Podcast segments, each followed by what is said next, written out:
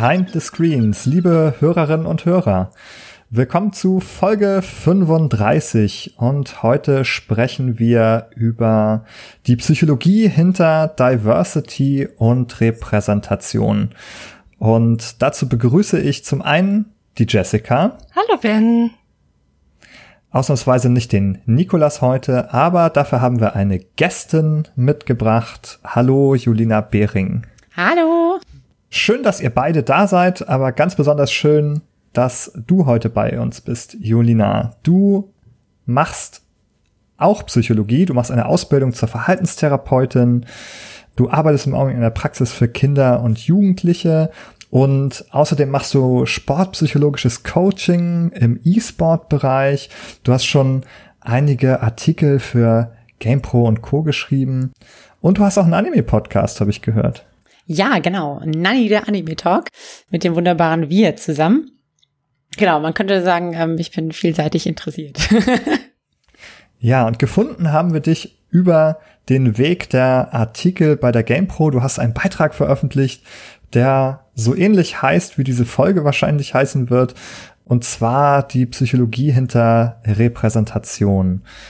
Ist bei der Heldinnenwoche erschienen, richtig? Ja, genau. Bei der, bei der GamePro, genau. Es ging einfach so ein bisschen drum zu gucken, okay, ähm, es war halt eine Themenwoche, die Heldinnen und, und auch, auch Diversität so ein bisschen in diesen ähm, Vordergrund rückt. Und da habe ich mir gedacht, Mensch, das ist eigentlich auch ein psychologisch relevantes Thema. Lass mich, lass uns doch mal einfach mal einen Blick darauf werfen, genau. Ja, sehr schön. Also wir, wir merken ja auch immer wieder, wie äh, psychologiereich viele Spielethemen und äh, Themen rund um Spiele eigentlich sind. Und ja, wir haben uns außerdem sehr gefreut, dass es da auch noch die eine oder andere Person gibt, die auch mit einer psychologischen Perspektive auf Spiele schaut. Und wir haben ja den Begriff der Repräsentation im, im Zentrum eigentlich. Aber mh, hm, wie war das für dich, Jessica, als du den Beitrag gelesen hast? Hast du gedacht, ah ja, stimmt, das ist ja eigentlich äh, ein Thema, das sich auch gut begründen lässt und vielleicht nicht nur eins, das jetzt irgendwie gerade, weiß ich nicht, wie dem, wie dem oft vorgeworfen wird, ein Modethema sei? Ja, auf jeden Fall. Also für mich war der Artikel sehr angenehm zu lesen, weil ich auch natürlich viel Psychologisches wiedererkannt habe, viele Theorien und Konzepte, die wir sicher alle auch im Studium mal gelernt haben, aber jetzt nochmal auf, auf dieses spezielle Thema, auch auf die Videospiele bezogen, was natürlich nochmal so ein bisschen eine Bereicherung und ein neuer Blickwinkel war. Von daher, ja, ich habe das, ich habe das sehr begrüßt und wünsche mir, wünsche mir solche Themen auch ja, dass die auch aus dieser psychologischen Perspektive immer mal wieder aufgegriffen werden, so wie wir es ja heute jetzt eben auch in diesem Podcast tun. Genau, was mir eben auch sehr gut gefallen hat, ist auch eine Herangehensweise zu wählen, die auch an psychologischen Theorien und empirischen Befunden begründen kann, warum es zum Beispiel eben Sinn machen kann, sich mit dem Thema zu befassen einerseits oder auch darauf zu achten. Und das ist auch das, was wir heute im Podcast ein bisschen erarbeiten wollen. Das wird sicherlich einiges sein, was ihr auch im Artikel nachlesen könnt. Den werden wir auf jeden Fall verlinken. Aber auch sicherlich noch einiges mehr drumherum.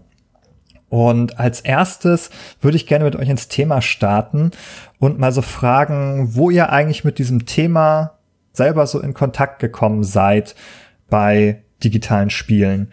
Wo ist es euch über den Weg gelaufen oder wo habt ihr persönliche Erfahrungen vielleicht auch gemacht? Ja, also ich muss gleich vorwegnehmen, äh, ich als Mitglied der LGBTQ-Community, beziehungsweise als, als lesbische Frau mehr oder weniger, bin natürlich ja, pff, was heißt damit irgendwie vertraut, aber es ist halt für mich auch irgendwie so ein, so ein, so ein relevantes Thema, mm, weil ich freue mich äh, immer mega, wenn ich irgendwo in Spielen oder in Filmen oder irgendwo, wenn ich da irgendwo tatsächlich so eine Art lesbische Repräsentation sehe. Ich, ich kann es ganz konnte es auch bis zu diesem Zeitpunkt, bis ich mich halt eben so ein bisschen professioneller auch damit beschäftigt habe, gar nicht so richtig nachvollziehen, warum ich das jetzt, warum ich wie so ein Honigkuchenpferd freue, wenn ich da irgendwie so ein lesbisches Paar oder so sehe in einem Film und denke so, yay! Und, und äh, mich da freue. Deswegen war es für mich auch nochmal interessant, das Ganze so ein bisschen von dieser psychologischen Seite irgendwie anzugehen. Gleichzeitig habe ich auch viel mit, mit Personen zu tun, die eben auch aus dem LGBTQ-Bereich kommen. Also in meiner Praxis zum Beispiel oder in der Praxis, in der ich arbeite, sind halt eben auch viele Kinder und Jugendliche, die eben trans sind, wo man irgendwie teilweise auch sehr gegen die Vorurteile der Eltern irgendwie mit ankämpfen muss. Ich habe in meinem näheren Umkreis mehrere People of Color, wo ich auch immer wieder auch Berichte höre, dass es so ein bisschen so ein bisschen schwierig auch immer noch Vorurteile gibt, ähm, auch wenn die weniger offen, sondern mehr subtil ausgedrückt werden. Und dachte, wow, das ist, ich dachte irgendwie, naja, wir sind jetzt irgendwie in 2021, das ist doch jetzt alles irgendwie äh, Käse und gegessen. Aber ähm, anscheinend nicht. Und ja, fand es daher auch mit dem, mit dem Anlass, mit dieser Heldenwoche irgendwie ganz wichtig, auch vielleicht nochmal anzugucken, hey, ist es dann wirklich schon jetzt so abgefrühstückt oder noch nicht? Das sind total wichtige Punkte, die du da ansprichst. Ich selber habe auch mit ein paar Transmenschen gearbeitet, therapeutisch, aber natürlich längst nicht in dem Ausmaß, wie du das wahrscheinlich tust. Das ist eine Perspektive, die ich also so ein kleines bisschen auf das Thema habe. Eine andere Perspektive ist, dass ich viel Kontakt habe mit Menschen, die an verschiedenen chronischen Erkrankungen leiden. Und eine kenne ich, die als professionelle Prinzessin arbeitet, in Anführungszeichen, die also auf Kindergeburtstage geht und so weiter und die benutzen einen Gehstock.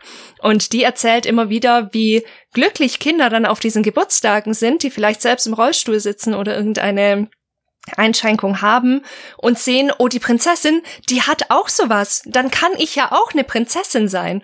Und dieses Beispiel, das hat mich so sehr berührt, weil du hast natürlich mit, mit People of Color und mit, mm, mit LGBTQ-Themen und so weiter hast du sehr, sehr wichtige Punkte angesprochen. Und das ist für mich nochmal so neu auch aufgepoppt, dass auch das ganze Thema der Disability Community sehr, sehr unterrepräsentiert ist und ja, auch in Spielen tatsächlich. Also wir müssen ja vielleicht noch mal das Problem tatsächlich klar machen, um das es hier auch geht bei der Repräsentation. Also die Feststellung, vielleicht fangen wir mal mit der Feststellung an, die auch also historisch besonders auffällig ist, die aber immer noch zum gewissen Grad auch heute weiter gilt, auch wenn sich schon Sachen verändert haben, nämlich die Beobachtung, dass Games einen sehr, sehr starken Fokus haben auf im Grunde weiße, heterosexuelle Cis-Männer als Hauptfiguren. Das kann man eigentlich sagen. Also das heterosexuell und cis, das ist meistens implizit. Oft wird nicht darüber gesprochen, aber davon geht man implizit dann häufig aus. Was man aber sehen kann, relativ deutlich auf den Covern vieler Spiele, der letzten Jahrzehnte ist da, dass da meistens ein weißer Mann in irgendeiner Form abgebildet ist. Irgendwo in der Nähe eines Gewehres in der Regel, aber das ist ein anderes Thema. Und das ist erstmal sozusagen die, der Startpunkt, von, von dem wir hier eigentlich ausgehen. Das ist sozusagen der Normalfall, also der statistische Normalfall, das häufigste oder was einem typischerweise in einem Spiel begegnet als Figur, ist der weiße Mann sozusagen. Und Jetzt könnte man ja sagen, okay, warum ist das schlimm? Also grundsätzlich gesehen ist es ja nicht, nicht unbedingt schlimm so, ne? Es ist, ist, ja auch, ist ja auch okay so. Es ist ja auch wahrscheinlich tatsächlich die Mehrheit der ähm, Spieler wird dadurch mehr oder weniger auch abgebildet. Vermutlich, weiß man nicht genau, weiß ich jetzt nicht genau, aber die, also, ich habe jetzt gerade keine Studie parat, aber ähm, ich, ich sag nur einmal kurz zwischen, es kommt immer so ein bisschen drauf an, wenn man sozusagen die Mobile Gaming Bereiche mit einbezieht, dann haben wir da sozusagen ein ausgeglichenes Geschlechterverhältnis 50-50. Wenn wir das ein bisschen weiter äh, einschränken auf die klassischen Kernspielebereiche, haben, sind wir aber auch irgendwie bei 40 Prozent. Auch da können wir noch mal eine aktuelle äh, Studie vom Game hier verlinken mit den aktuellsten Zahlen. Aber eigentlich sind wir da gar nicht äh, aktuell so weit auseinander. Sorry für den Einschub, jetzt wieder du. Alles gut, ja, ja, es ist ja auch, ist ja auch wichtig, dass man da eigentlich auch noch mal so ein bisschen so Fakten checkt, weil es ist ja auch so ein bisschen so ein Vorurteil, ja. Eigentlich spielen nur, spielen nur äh, weiße Männer irgendwie Videospiele, aber es stimmt halt aktuell nicht mehr. Das war vielleicht, vielleicht war das früher mal so, aber aktuell eben halt nicht mehr. Und deswegen ist es vielleicht auch wichtig, mal so ein bisschen zu überprüfen, okay, sind die Spiele, die aktuell produziert werden, wirklich auch repräsentativ dafür, wer, wer die Spieler eigentlich sind und werden da alle auch in gleichem Maße abgebildet oder gibt's da vielleicht irgendwelche quasi ja rassistischen, was heißt rassistischen, aber rassenbezogenen Tendenzen oder oder ähm, sexualitätsbezogenen Tendenzen, die eben Minderheiten benachteiligen. Das Interessante ist ja auch, dass das eine auch das andere bedingt. Also wenn ich quasi immer nur so vermarkte für eine bestimmte Zielgruppe, dann ist ja klar, dass ich auch hauptsächlich diese Zielgruppe gewinne. Also da beißt sich die Katze quasi in Schwanz. Mhm. Und das ist ja auch etwas, das man nachzeichnen kann, dass man auch tatsächlich weiß, was auch äh, Anita Sarkeesian gemacht hat mit Feminist Frequency, wo man nachvollziehen kann, dass halt in den 90er Jahren und dann fortlaufend Spiele vermehrt an männliche Jugendliche oder Jungs vermarktet wurden. Das kann man in den Werbespots nachvollziehen, wo dann eben in den frühen Zeiten der Spiele das noch weniger stark war und dann sich aber gewandelt hat dahin, dass dann immer wieder nur Väter und Jungs gezeigt wurden und dann kommt mal die Mutter rein und bringt einen Kuchen oder so. Aber da kann man eben anhand der Werbung auch nachvollziehen, dass die Vermarktung dann sich sehr stark auf diese Zielgruppe auch gestürzt hat tatsächlich. Genau. Und also ich will vielleicht noch mal hinzufügen, also man kann ja immer noch sagen, oder was man vielleicht auch hört, ist, aber muss dann jetzt in jedem Spiel irgendwie irgendwas drin sein? Und die Antwort ist nein, nichts muss und nichts muss überall sein, sondern das Argument gilt immer nicht für ein einzelnes Spiel in der Regel. Ich kann nicht sagen, ein Spiel ist schlecht, weil das jetzt ein, ein Mann als Hauptfigur hat oder so. Und es gibt zu wenig Frauen. Das, da kann ein einzelnes Spiel natürlich nichts dafür und jeder und jede darf sich entscheiden, eine Geschichte natürlich zu erzählen mit einer männlichen Figur, sondern das Argument ist ein strukturelles, wenn man eben sich die Zahlen anschaut und ich habe da mal für die letzten Jahre die Zahlen von Feminist Frequency aufgerufen. Und da war es zum Beispiel so, dass sie immer zu E3 geschaut haben, bei den Spielen, die dort angekündigt wurden. Also wir sind im AAA-Bereich hauptsächlich. Wie ist da die Geschlechterverteilung der, der Spielfiguren?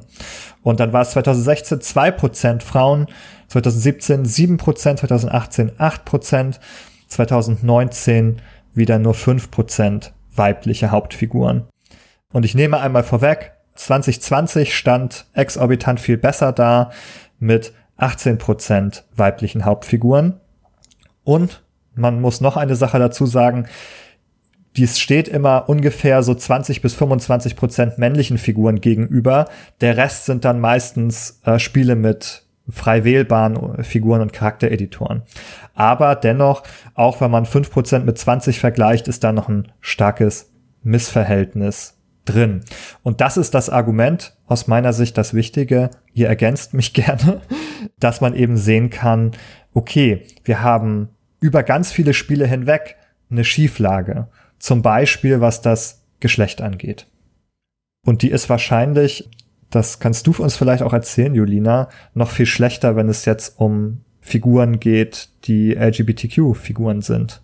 Ja, also es gibt natürlich ja auch positive Beispiele, die ich auch in meinem Artikel erwähnt habe, sowas wie Life is Strange oder ja, generell, also Spiele, die von diesem Entwicklerstudio, ihr hattet ja neulich auch ähm, in, äh, im Stream in ein Spiel reingespielt. Jetzt musst du mir kurz helfen, ich habe vergessen, wie es heißt. Tell me why. Tell Me Why, genau, wo es, wo es eben um diesen ähm, Transmann geht. Ja, und die, die drücken das einem auch nicht so richtig oder ja, nicht so explizit super ins Gesicht, sondern machen das, erzählen da einfach auch eine schöne Geschichte drumherum. Grundsätzlich ist es aber so, das sind wirklich Einzelfälle, so, wo, wo das dargestellt wird. Das, ähm, ja, ist halt eben ein Bereich, wo, also gerade dieses Sex Sexualitätsbereich ist halt momentan noch Einzelfall.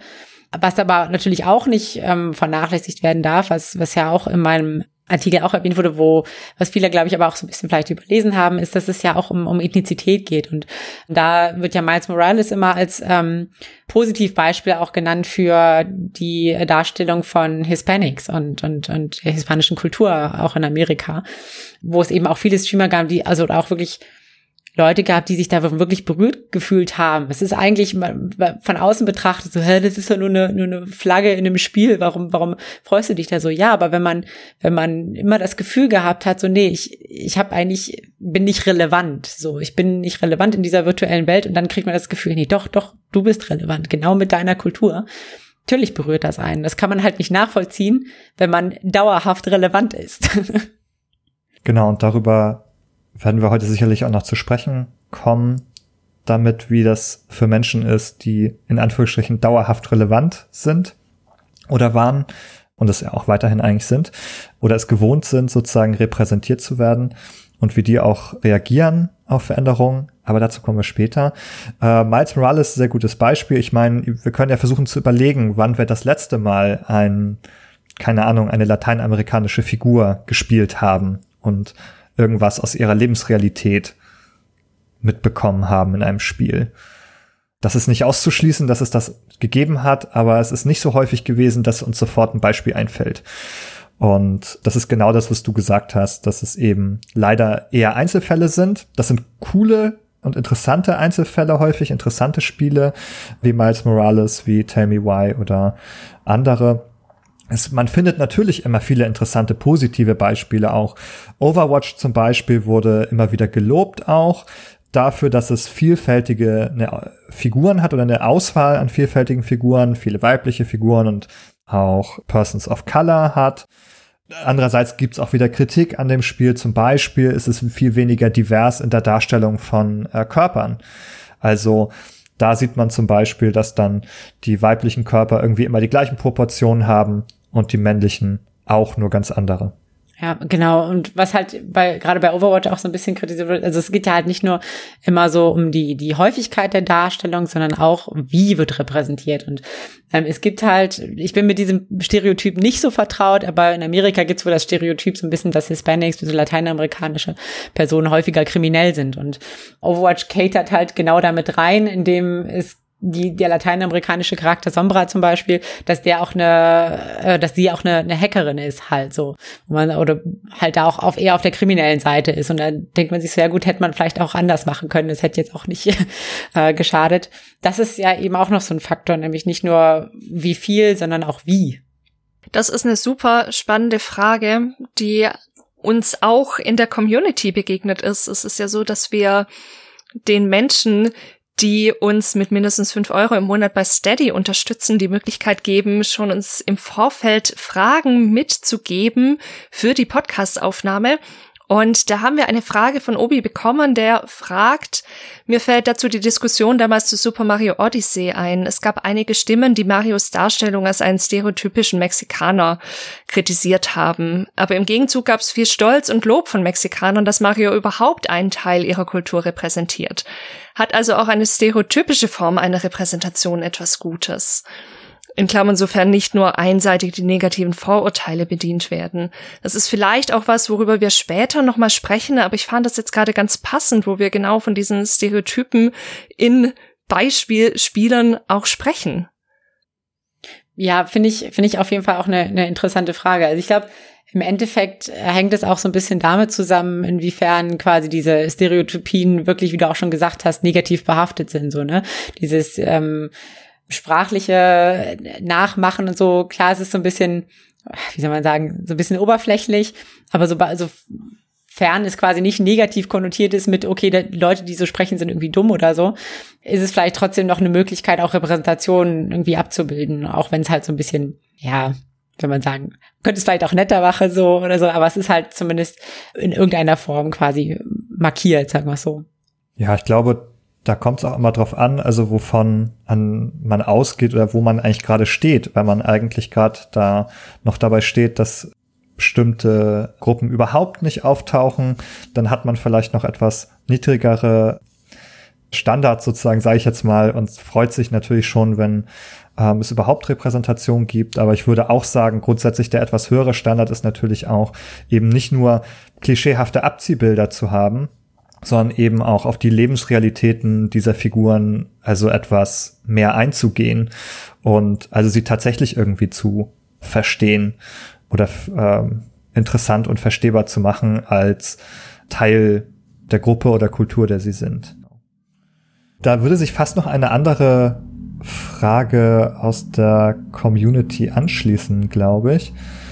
Und zwar fragte da Samuel, ob Spiele Vorurteile und Stereotype vielleicht brauchen oder ob es auch ohne geht.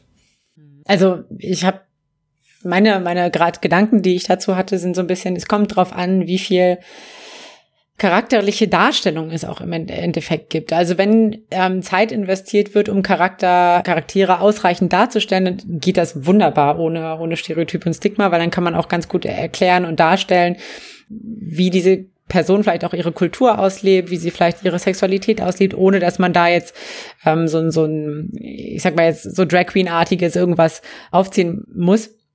Wenn das aber eben nicht der Fall ist und wenn quasi Charaktere quasi oder die, die Persönlichkeit von Charakteren nur so im Hintergrund steht, dann ist es natürlich schwierig, so Facetten da, also die so ein bisschen tiefer gehend auch sind, darzustellen, ohne quasi auf Stereotype zurückzugreifen. Weil man sich dann auch fragen wird, ja, okay, muss, muss das dann überhaupt irgendwie sein oder auch nicht? Ja, man muss dazu natürlich sagen, Stereotype sind ja quasi so umrissartige Abkürzungen um etwas darzustellen, die sozusagen der tatsächlichen Komplexität nicht gerecht werden, äh, sondern sozusagen auf mit kurzen Wegen irgendwie ein Bild erzeugen sollen oder vielleicht auch ein Gefühl. Und in Spielen wird das eben häufig benutzt, auch im Design, um zum Beispiel Feinde kenntlich zu machen. Die müssen dann ein, ein, grimmiges Gesicht haben, damit man dann weiß, dass sie ein Feind sind, den man bekämpfen soll zum Beispiel. Und da ist es einerseits nachvollziehbar, dass man auf Stereotype zurückgreift. Andererseits, glaube ich, ist es dann wichtig, dass man da sensibel ist und das jetzt nicht zum Beispiel koppelt irgendwie damit und sagt, oder wo eine Struktur entsteht, wie bei Resident Evil 5 zum Beispiel, wo man dann, wo die Zombies dann in, äh, ganz überwiegend schwarz sind und man dort sozusagen irgendwie das dann so vermischt, den, den Typus Gegner mit äh, schwarzen Menschen. Und dann ist, hat man natürlich irgendwie eine Kopplung, die da ein ungünstiges Bild erzeugt, wo, was soll das denn heißen, sozusagen, dass die jetzt alle irgendwie äh, Horden sind, die auf mich zurennen und mir an den Leib wollen oder genau, das wurde damals bei dem Spiel zum Beispiel sehr kritisiert. Genau. Deswegen auch insgesamt, ja, gerade wenn es, glaube ich, um Minderheiten geht, ist die, sollte da, denke ich, die Devise sein, das irgendwie sensibel zu machen.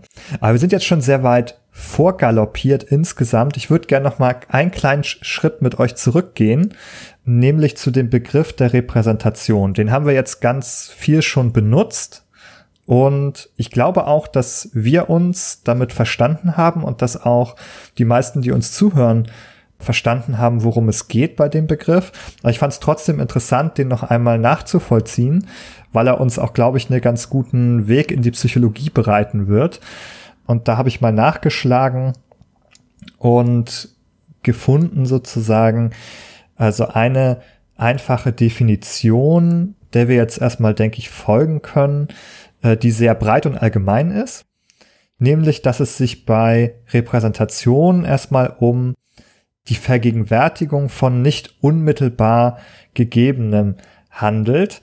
Zum Beispiel in unserer Vorstellung dass man sozusagen also etwas abbildet oder darstellt. Deswegen sind das auch so das Abbild, die Darstellung, die Vorstellung häufig Begriffe, die vielleicht nicht ganz synonym, aber doch sehr ähnlich zu dem Begriff der Repräsentation sind im Allgemeinen. Also wenn ich ein Bild male von einem Vogel, dann ist das Bild nicht der Vogel selbst, sondern er ist nur sozusagen eine Vergegenwärtigung eines Vogels, den ich mir vorstellen kann. also der Vogel ist nicht tatsächlich da, aber ich weiß, dass das Bild den Vogel darstellen soll. Und jetzt ist es so, dass diese Repräsentation verschiedene Gestalten annehmen kann in verschiedenen Medien. Also es kann die Beschreibung eines Vogels in einem Text sein oder die Abbildung oder einfach die Vorstellung in unserem Kopf wie man so sagt, also eine mentale Repräsentation, ist das Bild im Kopf, die Vorstellung eines Vogels im Kopf. Jetzt muss man aber einen kleinen Haken schlagen zu dem Thema Diversity, denn das ist jetzt ja erstmal sozusagen eine ganz allgemeine Begriffserklärung.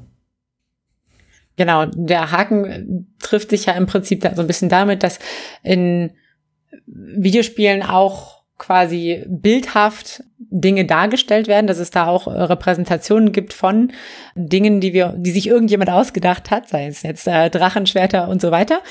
Aber dass eben auch Bezug genommen wird auf Dinge, die wir kennen in der, aus der realen Welt, nämlich ähm, Frauen, Männer, Kinder, was auch immer. Und da natürlich dann auch so, so die Frage ist, okay, aber wie wird denn jetzt das, was wir aus der Realität kennen, in Videospielen eigentlich dargestellt? Wie wird es da repräsentiert? Ja, ganz genau. Und tatsächlich ja auch nicht nur bildhaft und auch nicht nur audiovisuell, sondern in Spielen ja häufig sogar eigentlich algorithmisch durch Regeln und Design, wo wir zum Beispiel auch bei dem Sombra-Beispiel wieder sind, wo eigentlich das, das Spieldesign der Figur ja ähm, sie repräsentiert als Hackerin oder als ja so eine hinterlistige Schleicherin, die sich unsichtbar macht und dann hinter dir steht und dich hackt.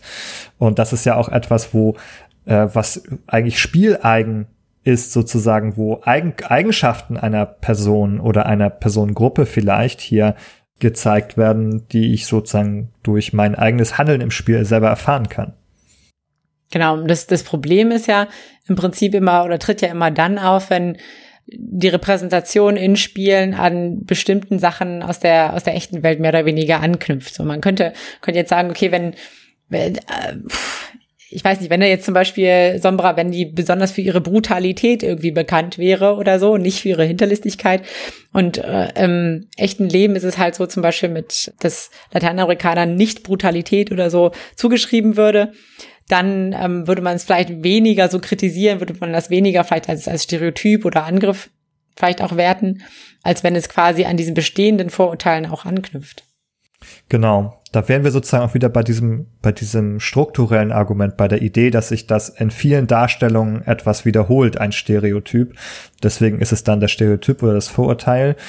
Äh, sonst ist es einfach nur ein zufälliges Vorkommen eine Eigenschaft, aber plötzlich ist dann System dahinter und dann wird es immer wieder eine oft negative Eigenschaft zum Beispiel immer wieder den dieser Personengruppe zugeschrieben und dann ist es natürlich mit jeder Wiederholung irgendwie problematisch, weil die dann häufig eben gar nichts mit der Realität zu tun hat. Ich glaube, was, was vielleicht auch noch äh, sinnvoll ist zu ergänzen, ist, dass ja Klar, wir reden jetzt hier von virtuellen Welten, aber auch virtuelle Welten haben ja so ein gewisses Werte- und Normensystem. Und ähm, auch wenn es irgendwie fiktiv ist und virtuell, hat das ja durchaus auch einen, einen Einfluss darauf, wie wir in dieser Welt agieren oder auch quasi, wie es uns hinter der äh, hinter dem äh, Bildschirm so ein bisschen beeinflusst in unserer eigenen Wertvorstellungen. Finden wir die Werte und, und Strukturen, die da in Spielen dargestellt werden, können wir uns mit denen identifizieren oder vielleicht nicht so ganz? Stoßen wir uns da dran? Das ist ja auch quasi noch so eine Interaktion, die stattfindet.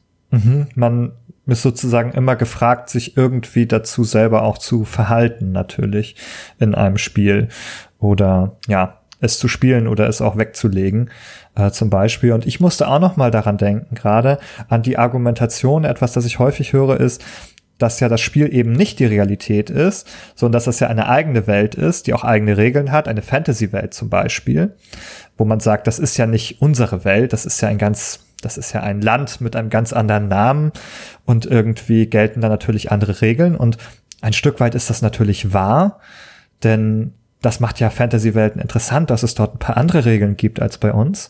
Aber andererseits gibt es eben auch Aspekte unserer Welt, die sich dort genau wiederfinden, die dort repräsentiert werden. Einige Aspekte sind da drin, die haben nichts mit uns zu tun, aber andere eben schon. Und das fängt zum Beispiel einfach damit an, dass es dann meistens ähm, typischerweise so äh, die Unterscheidung zwischen Männern und Frauen zum Beispiel gibt. Und das fällt einem schon gar nicht auf, weil man es so selbstverständlich vielleicht wahrnimmt. Aber das ist ja etwas, wo man ganz eindeutig sehen kann, natürlich hat das etwas mit unserer Welt zu tun. Die haben sich nicht andere Geschlechter ausgedacht oder sie komplett ignoriert. Das kommt sicherlich in einigen Welten auch mal vor. Aber oft findet man sowas eben wieder. Und dann kann man sagen, okay, das ist natürlich ein Aspekt, der eben doch etwas mit unserer Welt zu tun hat, auch wenn es fantastisch ist. Also du hast ja eben gerade so, so ein bisschen erzählt von, ja, dass ähm, in Spielen, auch wenn sie irgendwie virtuell sind, dass sie sehr oft irgendwie auch Dinge repräsentieren, die wir aus der realen Welt kennen. Und tatsächlich bewegen wir uns damit ja auch in gewissen Schubladen mehr oder weniger. Du hast ja gerade auch gesagt, dieses äh, Mann und Frau ist oft, was oft repräsentiert, äh, wiederholt ist und repräsentiert ist. Wir finden das natürlich aber auch irgendwie in anderen Sachen, zum Beispiel Ethnizität und so weiter und so fort. Also alles, was, was wir auch schon teilweise irgendwie ähm, besprochen haben. Ja, und im Prinzip ist es ja damit auch so ein bisschen, es geht ja in diese Richtung von der sozialen Identität, nämlich zu was fühle ich mich dann auch irgendwie zugehörig. Also gehöre ich zu einer bestimmten Gruppe oder einer Kategorie von Personen, ähm, identifiziere ich mich jetzt als Frau, ähm, identifiziere ich mich zum Beispiel als Person mit arabischer Herkunft oder so, die werden ja auch äh, sehr häufig tatsächlich auch in, in, in Spielen repräsentiert, leider oft nicht sehr gut. Und äh, aber es geht natürlich darüber hinaus auch so ein bisschen noch so ein bisschen weiter. Es ist ja nicht nur quasi auf diese diese fundamentalen oder was heißt fundamentalen, aber diese oft ähm, zitierten Merkmale soziale Identität ist ja auch sowas. Äh, bin ich äh, ja was machen, eigentlich meine Hobbys? Was bin ich eine Fußballspielerin oder bin ich eine Handwerkerin oder bin ich eben Psychologin und Gamerin? Das sind ja auch Sachen, mit denen ich mich irgendwie identifiziere, die quasi so meine soziale Identität im Ganzen ausmachen. Mhm. Ja, vielleicht müssen wir da noch mal kurz einhaken und noch ein bisschen mehr nachfragen, gerade für unsere Hörerinnen und Hörer, die noch nicht so damit vertraut sind mit dem Konzept. Also, es gibt diese Theorie der sozialen Identität von äh, Tarschfell und Turner 1986 und in verschiedenen Studien weiter ausgearbeitet. Du schreibst in deinem Artikel dazu, es hat was mit Schubladen zu tun, es hat aber auch was mit Identität zu tun. Was genau sind diese sozialen Identitäten jetzt vielleicht auch im Vergleich so zu meiner persönlichen Identität? Mhm. Also im Prinzip sind soziale Identitäten so ein bisschen auch so sowas wie, wie Labels. Also wir, wir wollen uns ja zu gewissen Gruppen auch zugehörig fühlen. Wir, wir haben ja irgendwie, sind ja soziale Menschen, haben das Verlangen, auch Gruppen anzugehören. Und ähm, ja, als solches schreiben wir uns natürlich auch gewissen, gewissen Gruppen zu, nämlich zum Beispiel eben der Gruppe, wie ich schon gesagt habe, der Gamer oder, oder der Frauen oder Handwerker oder was auch immer. Und wir ziehen eben auch so ein bisschen Selbstwert aus, aus und Stolz vielleicht aus diesen, aus diesen Gruppenzugehörigkeiten, weil wir denken, ja, doch, Handwerker zum Beispiel sind, sind was ganz Tolles, die können was erschaffen, die sind irgendwie tatkräftig und so. Ähm, genau, es ist, trägt alles also jegliche soziale Identität in den verschiedenen Bereichen, die wir haben, trägt natürlich dazu bei, wie wir uns selber sehen und, und wie wir uns selber auch, auch empfinden, vielleicht. Da gibt's ja auch dieses wunderbare Meme, das finde ich auch dieses Konzept nochmal so schön darstellt. Das kennt ihr mitunter vielleicht auch. Es ist relativ bekannt. Da hebt ein Mensch so eine kleine Fahne auf, so eine dreieckige und die, je nach Meme, ist da was Bestimmtes drauf oder die hat einfach nur eine Farbe und sieht jemanden, der genau ein anderes Fähnchen in der Hand hat. Und obwohl die beiden sich davor überhaupt nicht kannten und überhaupt nichts miteinander zu tun haben, schaut er dann auf seine Fahne, sieht die andere und sagt, wow, fuck that guy. Also allein schon die Tatsache, dass man sich jetzt durch, ist natürlich ein bisschen überzeichnet, aber schlussendlich doch einer anderen Gruppe zugehörig fühlt, wertet man die Gruppe des anderen dadurch ab und erlebt die irgendwie als schlechter und die eigene als, als stärker und als besser. Genau, das ist ein bisschen ein Haken, den, den schon Tarschwell und Turner hier auch festgestellt haben, nämlich, dass sich der Wert dieser Identität eben hauptsächlich aus dem Vergleich mit anderen immer wieder ergibt. Also, wenn ich jetzt zum Beispiel gerne Fußball schaue und ich bin ein Fan von Hertha BSC. Keine Ahnung. Hertha BSC. Das sagt nichts Falsches. Haben die Fans? Nein. genau, Hertha BSC, genau. Und dann äh, begegne ich so einem Dortmund-Fan. Und dann muss man natürlich, also wenn man jetzt schon Hertha-Fan ist, irgendwie ja auch für sich rechtfertigen, dass man dieses gewählt hat und nicht, nicht ein anderes, nicht, nicht die Dortmunder Mannschaft unterstützt. Und dann muss man also in diesem Vergleich möglichst dazu kommen oder sich überlegen oder einen Maßstab finden, warum denn jetzt Hertha eigentlich besser ist als der BVB zum Beispiel. Oder eigentlich, wir können ja noch ein viel besseres Beispiel nehmen. Weg mit dem Fußball, brauchen wir gar nicht. Konsolenlager. Warum ist denn jetzt die Xbox eigentlich besser als die PlayStation oder umgekehrt? Also sicherlich findet man ja Argumente, aber interessanterweise finden sich Argumente in beide Richtungen. Da gibt es ganz überzeugte Menschen, die ganz äh, Liste an Argumenten finden, warum die Xbox objektiv besser sei. Und andersrum findet man diese Menschen auch. Und das kann natürlich eigentlich gar nicht hinkommen, äh, jetzt, wenn man versuchen würde, das objektiv zu vergleichen, sondern das ist einfach dann, oder ließe sich eben mit der sozialen äh, Identität hier erklären, dass Menschen dann darauf bedacht sind, sich einen Vergleich zu suchen, bei dem sie dann positiv wegkommen. Genau. Leider ist ein, ein Mittel eben häufig dabei, die andere Gruppe auch abzuwerten. Also wenn man, wenn es eben wichtig ist, wenn es Teil meiner Identität ist, dann wäre die gefährdet sozusagen, wenn die jetzt irgendwie schlechter oder minderwertiger wäre als was anderes. Und um dem vorzugreifen, tendiert man dann häufig dazu, andere eher abzuwerten, um dann einen selbst positiv dazustehen. Das ist jetzt gar kein Randphänomen oder so, wie man vielleicht denken soll, sondern das ist halt äh, ein normal psychologisches Verhalten sozusagen. Das ist etwas, das typischerweise immer wieder bei ganz vielen Menschen so passiert. Das muss man vielleicht dazu sagen. Und dazu kommt ja dann auch noch, dass man die Menschen in der eigenen Gruppe meistens als sehr viel differenzierter und vielfältiger wahrnimmt als die Menschen in der anderen Gruppe. Was natürlich auch nochmal erklärt, warum Stereotype so ein Thema sind. Weil man Menschen, die nicht der eigenen sozialen Identität angehören, oft eben tatsächlich als viel stereotyper allein schon wegen dieser Gruppenanzugehörigkeit wahrnimmt. Natürlich kommen dann noch solche Prozesse dazu, dass man die Gruppe vielleicht auch weniger kennt, weniger Kontakte dazu hat, weniger geübt ist, Unterschiede zu erkennen, wenn es zum Beispiel gerade darum geht, so ein bekanntes Beispiel ist ja, oh ja, die Asiaten, die sehen irgendwie alle gleich aus, was natürlich auch nicht der Fall ist, aber vielleicht sehen wir nicht so oft asiatische Gesichter, sind deswegen nicht so gut darin, das zu unterscheiden.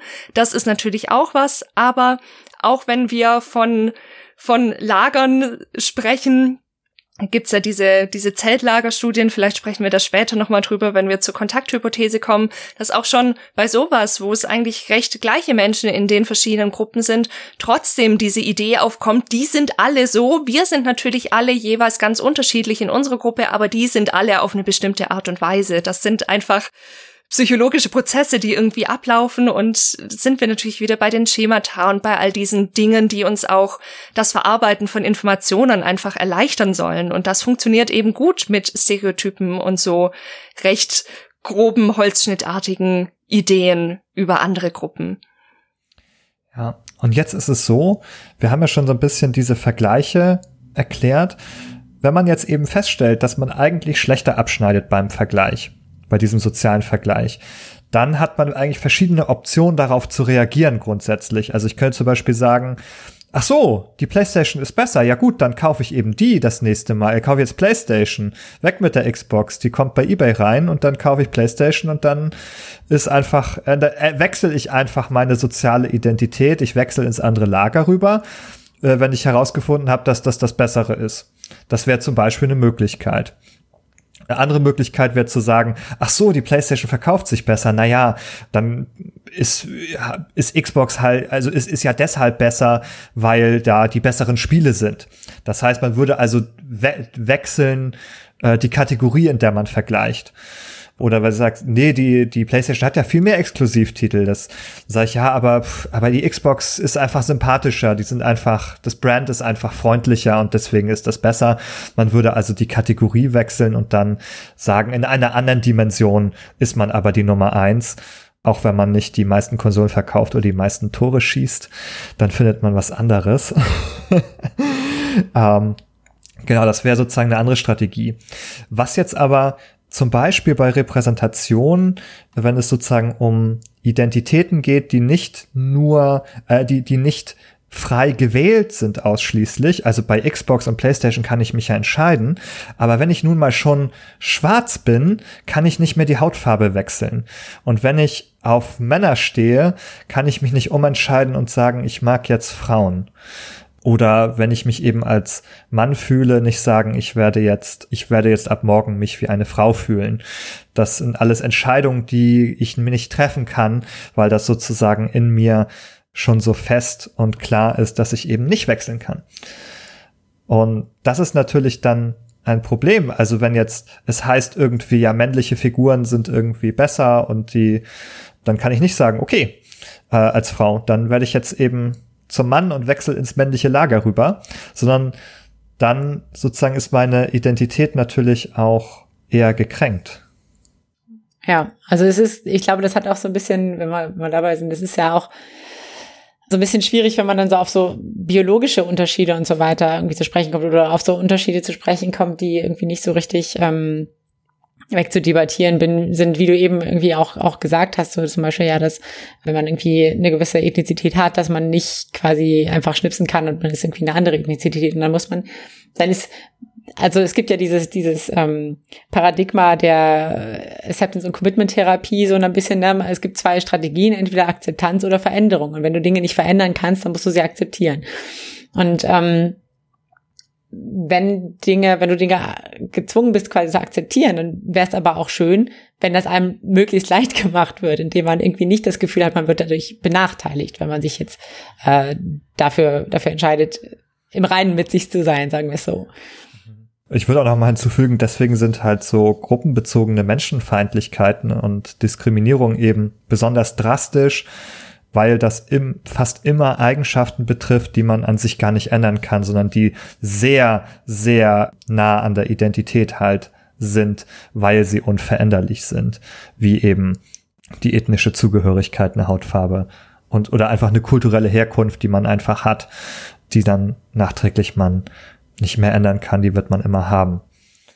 Ja, was, was ja irgendwie in dem Zusammenhang auch so ein bisschen fast schon tragisch ist, ist mehr, mehr oder weniger ist dieses Passing-Phänomen eben, dass man, dass man versucht, wenn man das Gefühl hat, okay, die eigene, eigene Identität, soziale Identität, sei es jetzt irgendwie ethnisch oder was auch immer, ist benachteiligt, ist irgendwie im Nachteil in dem gesellschaftlichen System, in dem ich lebe, dass ich versuche, mich möglichst unauffällig oder möglichst an das gegebene quasi gesellschaftliche System anzupassen. Und äh, dadurch im Prinzip auch das so ein bisschen dazu führt, dass man seine eigene soziale Identität verleugnet ähm, und äh, versucht möglichst oder sich von von Personen der eigenen der sozialen Identität, die fest ist, eigentlich zu distanzieren, damit man eben diese diese Benachteiligung nicht erlebt. Und das ist ja eigentlich ein sehr tragisches Phänomen, was aber durchaus nicht nicht unbekannt ist. Vor allem irgendwie auch, ähm, wenn man sich so ein bisschen anguckt, die ja Konflikte zwischen Schwarzen und Weißen in Amerika. Da gab's ähm, gibt's ja auch noch eine Studie, auf die wir vielleicht später noch zu sprechen kommen können. Oder auch im Gaming-Bereich eigentlich ein auffälliges Beispiel. Also das wisst ihr eigentlich besser als ich. Aber dass viele Frauen sozusagen ihre Identität als Frau geheim halten, also indem sie zum Beispiel kein Voice-Chat benutzen oder Nicknames wählen, wo man eben nicht das Geschlecht draus ablesen kann. Ja, stimmt. Das ist, das ist auf jeden Fall auch ein, auch ein Thema, das äh, ja, die Anfeindung in Voice Chat gegenüber Frauen ähm, immer noch sehr, sehr ja, präsent ist, ähm, sehr drastisch ist teilweise.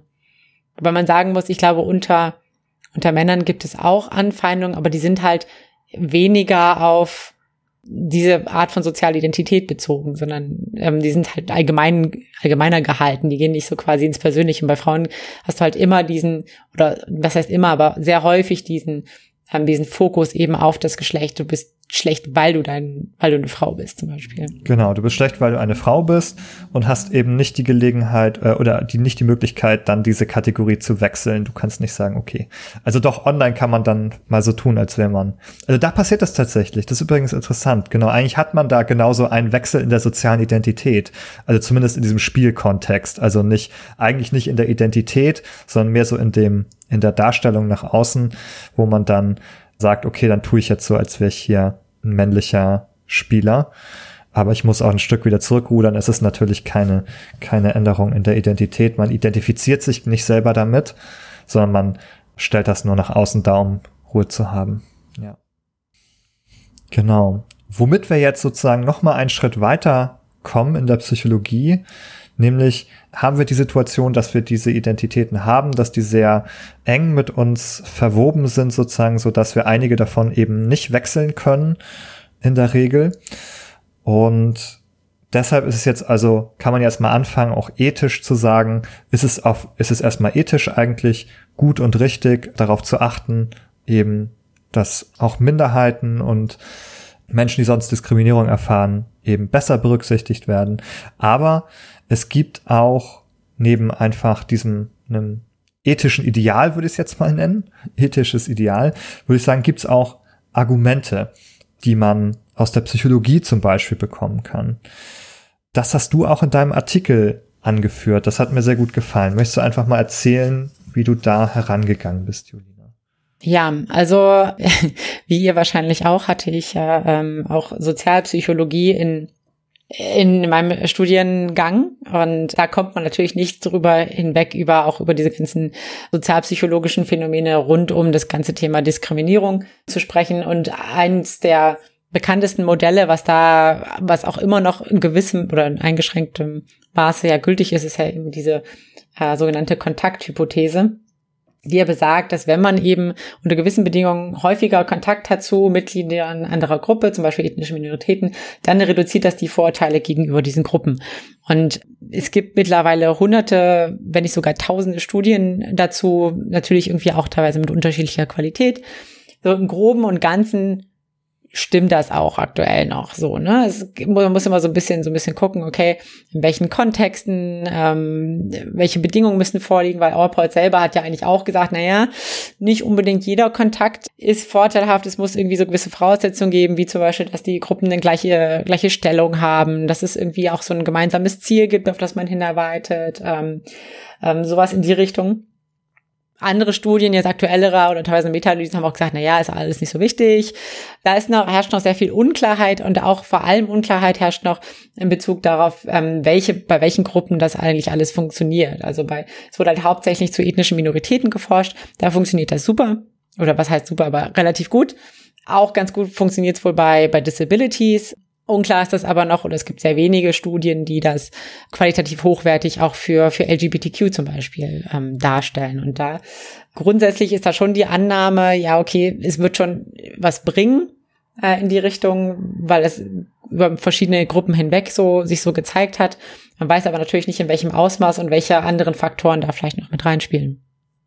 Ich weiß gerade gar nicht. Äh, du hattest, glaube ich, eine Frage gestellt und ich habe hab ein bisschen, ein bisschen äh, drumherum geredet. Nee, hast du gut geredet. genau, was, was ich dazu sagen wollte. Also kann man sagen im Kern, dass eigentlich eine Abhilfe gegen Vorurteile einfach ist, mehr Kontakt zu den Menschen zu haben, zu denen man einen Vorteil, Vorurteil hat. Ganz einfach gesagt. Im Prinzip schon. Jetzt ist es aber ja so, dass man bei einem Spiel hat man ja gar keinen Kontakt zu anderen Menschen. Also wenn man online spielt schon, aber wenn ich jetzt Miles Morales spiele, dann begegne ich da ja gar keinen echten Menschen. Wie wirkt denn da die Kontakthypothese, Jessica? Was würdest du sagen? Ich bin da tatsächlich noch einen Schritt von der Kontakthypothese vielleicht so ein Stückchen weit weggegangen, weiß ich gar nicht so genau. Ich habe ein anderes, an ein anderes Modell gedacht, das aber finde ich auch ganz gut dazu passt. Nämlich, wir haben das auch schon in unserer Folge 29, 28 oder 29, ich glaube in beiden besprochen, in denen es darum ging, ein ganz anderes Thema, Thema nämlich um Aggression. Und da hatten wir dieses Social Information Processing Model von Crick and Dodd das aus dem Jahr 1994 ist. Und die Idee in diesem Modell ist eben ganz grob, dass wir so eine Database in uns haben, in die alle möglichen Informationen über soziale, also in dem Fall über soziale Informationen reinkommen und diese Database wird gespeist aus bestimmten Begegnungen, die wir mit Menschen hatten, aus Situationen, die wir erlebt haben, aber zum Beispiel eben auch aus Darstellungen, die wir in irgendwelchen Medien sehen. Und diese Informationen, die alle in unserer Database landen, die beeinflussen quasi die verschiedenen Prozesse, wenn wir selber in irgendwelchen Situationen sind, in denen wir irgendwie handeln müssen. Ja, beeinflussen die quasi viele Prozesse, bis wir zu so einer Handlungsentscheidung kommen. Und da habe ich mir gedacht, da passt das doch eigentlich ganz gut rein, diese dieses ganze Thema der Repräsentation. Also wenn ich viele unterschiedliche und möglichst differenzierte Repräsentationen in Spielen sehe, dann habe ich quasi darüber in gewisser Weise ist es auch ein Kontakt. Natürlich kein sozialer Kontakt, dass ein Austausch stattfindet, aber ich krieg Kontakt zu zu neuen Informationen, die ich quasi internalisiere und die einfach beeinflussen, wie ich denke und vielleicht auch entscheide und handle später. Genau. Also da, das finde ich, finde ich tatsächlich auch äh, nochmal irgendwie wichtig auch zu, zu betonen. Also das trifft es vielleicht sogar noch ein bisschen, ein bisschen äh, treffender als, als die Kontakthypothese an sich. Wie du ja schon gesagt hast, ist natürlich keine, keine realen Kontakte, die ich habe, aber durchaus ja auch irgendwie simulierte Kontakte, simulierte Beziehungen, die ich da vielleicht teilweise habe. Oder aber, wenn man es irgendwie in der anderen Terminologie auffasst, einfach Informationen mehr oder weniger, die, die ich ja quasi erhalte. Von daher geht das ja eigentlich schon in eine ähnliche Richtung.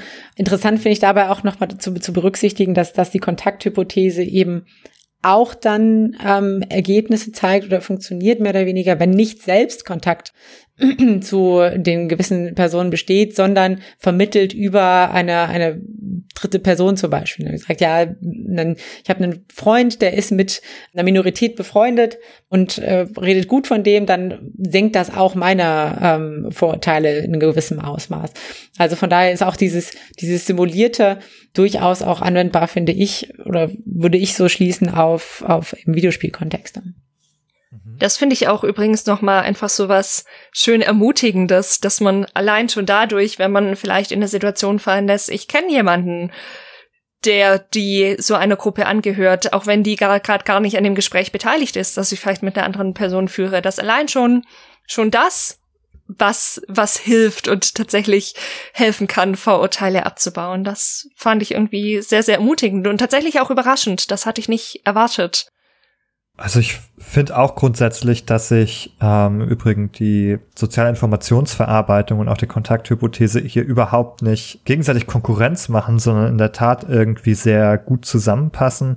Da würde ich auch genauso mitgehen und so wie du das gesagt hast, Julina, und sagen, es geht natürlich auch um Informationen hier, die man, die man aufnimmt.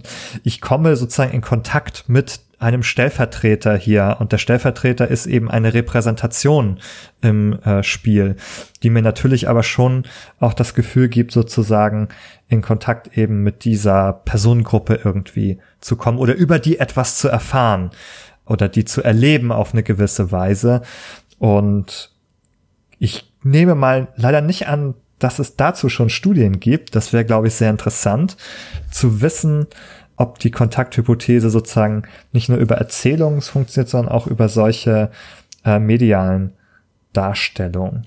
Ich glaube, da wäre es ganz interessant. Also es ist zwar nicht, geht jetzt zwar nicht von der Kontakthypothese selbst aus, aber ja durchaus um die Repräsentation in, in Videospielen, ob die wirklich relevant ist. Da hatte ich ja diese Studie rausgesucht, tatsächlich von, ähm, ah, jetzt, jetzt, äh, jetzt habe ich ein bisschen Schwierigkeit mit dem Namen, aber Jong Eun Rosalind Lee ich glaube, das ist ein relativ bekannter Forscher in dem, dem Bereich. Ich bin mir nicht ganz sicher, ob der auch hinter diesem, ich habe, ich habe Lee schon mal in dem Kontext auch von diesem Gamer Motivation Model gehört. Ich weiß nicht, ob das derselbe ist. Das ist Yi, Nick Yi, Yi. mit Y. Ah, Yi. Okay, okay, gut. Das ist was anderes. Aber egal. ähm, genau, der hat jedenfalls, der Lee mit L, hat jedenfalls eine Studie dazu gemacht, ja, inwiefern sich People of Color quasi ja trauen, quasi auch online ihren Avatar so zu gestalten, dass er ihre soziale Identität beziehungsweise ethnische ähm, Identität auch repräsentiert. Und zwar in ähm, dem Spiel Second Life war das. Das ist ja so ein, oh, aus den 2000 irgendwann so ein, so ein Online-Spiel gewesen, wo man sich einfach irgendwie treffen kann und irgendwelche Sachen machen kann, wie auch immer. Aber darum geht's eigentlich nicht so richtig. Es geht eher darum zu gucken, okay, wie sieht das aus, wenn dieses, äh, die, diese, um, dieses, diese Umwelt in Second Life, wenn die viel Diversität hat oder wenn die wenig Diversität hat. Also wenn es eigentlich hauptsächlich nur weiße Personen gibt oder wenn es irgendwie verschiedene gemischte äh, Ethnizitäten gibt. Und sie haben feststellen können, dass People of Color eben sich häufiger trauen, ähm, den Avatar mit ihrer eigenen ethnischen Identität zu spielen, wenn die virtuelle Welt eben auch eine hohe Diversität aufzeigt. Das heißt, wenn gezeigt wird, hey, das ist vollkommen okay, ähm, was weiß ich, schwarz zu sein, Latino zu sein, asiatisch zu sein, dir entstehen dadurch kein Nachteil, du bist, bist auch irgendwie valid, also bist, bist quasi eine legitime ethnische ähm, Bevölkerungsgruppe, so, dann, dann trauen sich die Leute auch eher, das zu zeigen und das ähm, ähm, darzustellen in dem Spiel. Umgekehrt war es so, wenn irgendwie die Umf wenn das Umfeld in, in Second Life hauptsächlich weiß war, dann haben mehr Spieler sich nicht getraut, tatsächlich ihre eigene Identität, ethnische Identität äh, auch an ihrem Avatar abzubilden, sondern haben versucht, sich so ein bisschen anzupassen, haben versucht, okay, nee, dann spiele ich auch einen weißen Avatar, obwohl ich eigentlich äh, schwarz bin zum Beispiel.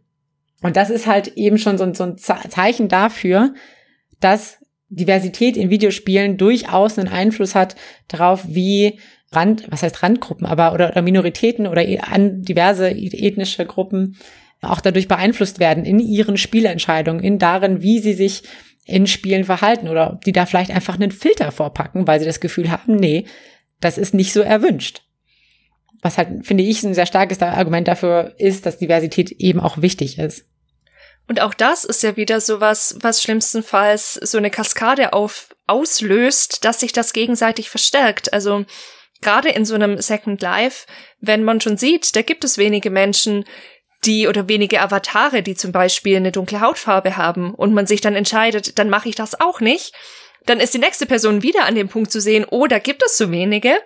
Und das, das perpetuiert quasi dieses Problem immer und immer weiter und ist tatsächlich gar nicht, gar nicht so leicht da zu durchbrechen und man kann das nicht nur auf die Spielenden abschieben, dann zu sagen, ja, ja, dann muss einfach jetzt mal jemand den ersten Schritt machen und dann werden vielleicht irgendwelche Leute folgen oder so. Deswegen ist es meines Erachtens auch so wichtig, dass quasi von vornherein auch in Multiplayer-Titeln eben NPCs oder was auch immer auch da das schon repräsentiert ist. Was auch, glaube ich, noch interessant, also ein sehr interessantes Finding ist so von dieser Studie, ist, dass tatsächlich weiße Personen, die das Spiel gespielt haben, die waren vollkommen unbeeinflusst davon, ob das, ob die Spielumgebung divers oder nicht war. Das ist, das spielt ja genau in dieses, dieses rein, so von wegen, ja, aber jetzt muss ja irgendwie alles irgendwie divers sein und da weiß ich gar nicht mehr, ich will gar keinen ähm, schwarzen Charakter spielen oder so. Ähm, ich kann ja da gar keinen weißen wir spielen, die nehmen uns alles weg und es ist hier eine Diversitätstyrannei oder so. Interessanterweise, also in der Studie zumindest war es so, dass die weißen Spieler sich davon eigentlich überhaupt nicht äh, haben beeinflussen lassen. Dass es eben ganz im Gegenteil nicht ähm, so ist, dass da jetzt irgendwelche Nachteile entstehen. Ja, und zwar sowohl in dem, wie sie einen Charakter erstellen. Also da gab es ja diese zwei Teile in dieser Studie, dass einmal so eine solche Fragen gestellt wurden, wie wie sehr wärst du bereit, deine eigene ethnische Identität preiszugeben in dem Spiel und im zweiten Teil sollte so ein Charakter designt werden. Also das wurde als zwei verschiedene Studien getan, dass es nicht so ganz klar ist, dass es jetzt genau darum geht. Und wie du schon richtig sagst, für, für die weißen Menschen hat das einfach keinen signifikanten Unterschied gemacht, weil ja das Grundproblem schon gar nicht da ist, dass man jetzt möglicherweise benachteiligt ist, wenn man einen weißen Charakter erstellt oder sich als weiße Person fühlt und das irgendwie nach außen trägt. Mhm. Ein Punkt, der mir noch eingefallen ist, den ich persönlich noch wichtig fand, weil ich dann ja eine Geschichte, glaube ich, so ein bisschen auch mit verbinde, ist das Thema Selbstbild und eigene Identität. Ich muss da an ein Beispiel denken, das Spiel habe ich auch schon sehr, sehr oft erwähnt. Und ich glaube, ich komme so von Podcast-Folge zu Podcast-Folge auch so ein bisschen dahinter, warum mir dieses Spiel auch auf so vielen verschiedenen Ebenen wichtig ist. Nämlich Dungeon Siege. Das ist ja ein Rollenspiel, das in den frühen 2000ern rauskam. Und ich war da noch relativ jung. Und als ich dieses Spiel das erste Mal gesehen habe, fiel mir eins sofort auf, nämlich dass auf dem Cover eine rothaarige Frau mit einem flammenden Schwert ist. Und dieses Bild hat hat ganz viel in mir ausgelöst, tatsächlich als 10, 11, 12-Jährige. Ich weiß nicht mehr genau, wie alt ich war. Aber diese Darstellung, sonst kennt man aus den ganzen Rollenspielen, da ist immer irgendein ein Ritter abgebildet oder irgendeine männliche Figur oder wenn es mal eine weibliche Figur aufs Cover schafft, dann ist das immer irgendwie eine Magierin oder irgendwie sowas, was man eher mit, mit so weiblichen Attributen vielleicht verbindet. Und da war es aber dieses Bild von quasi der starken Frau, die mit dem Schwert loszieht und draufkloppt. Und das tat mir als noch relativ junge Frau oder eigentlich als Kind, tat mir so gut und ich war sofort gehuckt. Ich wusste, dieses Spiel muss ich spielen und ich habe auch genau so einen Charakter erstellt. Ich wollte unbedingt diese rothaarige Frau sein. Und ich glaube, das hat mich tatsächlich sehr geprägt. Nicht nur in dem, dass ich mich an Rollenspiele rangewagt habe, also so viel auch nochmal zum Thema Marketing, sondern tatsächlich auch nochmal so ein Bild von, von einer starken Frau, die, die eben auch diese eigentlich männlich dominierten Dinge tun kann und sehr, sehr gut macht und nicht nur ein, eine Nebenfigur ist, sondern wirklich die Hauptfigur und die Heldin. Und ich glaube, das ist nochmal so ein wichtiger Punkt, wenn wir über selbst, wenn wir darüber reden, wie, wie Repräsentation stattfindet, dass Menschen sich eben auch dann mit genau so einer Figur identifizieren können und merken können, oh ja, auch die kann diese Eigenschaft haben, auch wenn das vielleicht gesellschaftlich gar nicht so repräsentiert ist und gezeigt wird. Ja, sehr guter Punkt das erinnert mich dann auch ein, an ein Gespräch, das ich kürzlich hatte. Das war nicht zu äh, digitalen Spielen, sondern da ging es um den Black Widow-Film, den, den jemand gesehen hat und vorher keine Marvel-Filme gesehen hatte und die meinte dann, ah ja, jetzt verstehe ich, warum die, die ganzen kleinen Jungs immer äh, diese Helden so toll finden. Jetzt, äh, wenn man dann mal so einen Film mit einer weiblichen Heldin sieht, dann denkt man, ah ja, cool, das ist ja was für mich. Jetzt ist das auf einmal auch irgendwie interessant und auf eine gewisse Weise gibt einem das durch diese Repräsentation dann auf einmal etwas. Und die kleinen Jungs und auch die größeren Jungs, äh, für die ist das dann eher eine Selbstverständlichkeit gewesen, äh, mit vielen äh, männlichen Helden, die im Vordergrund standen.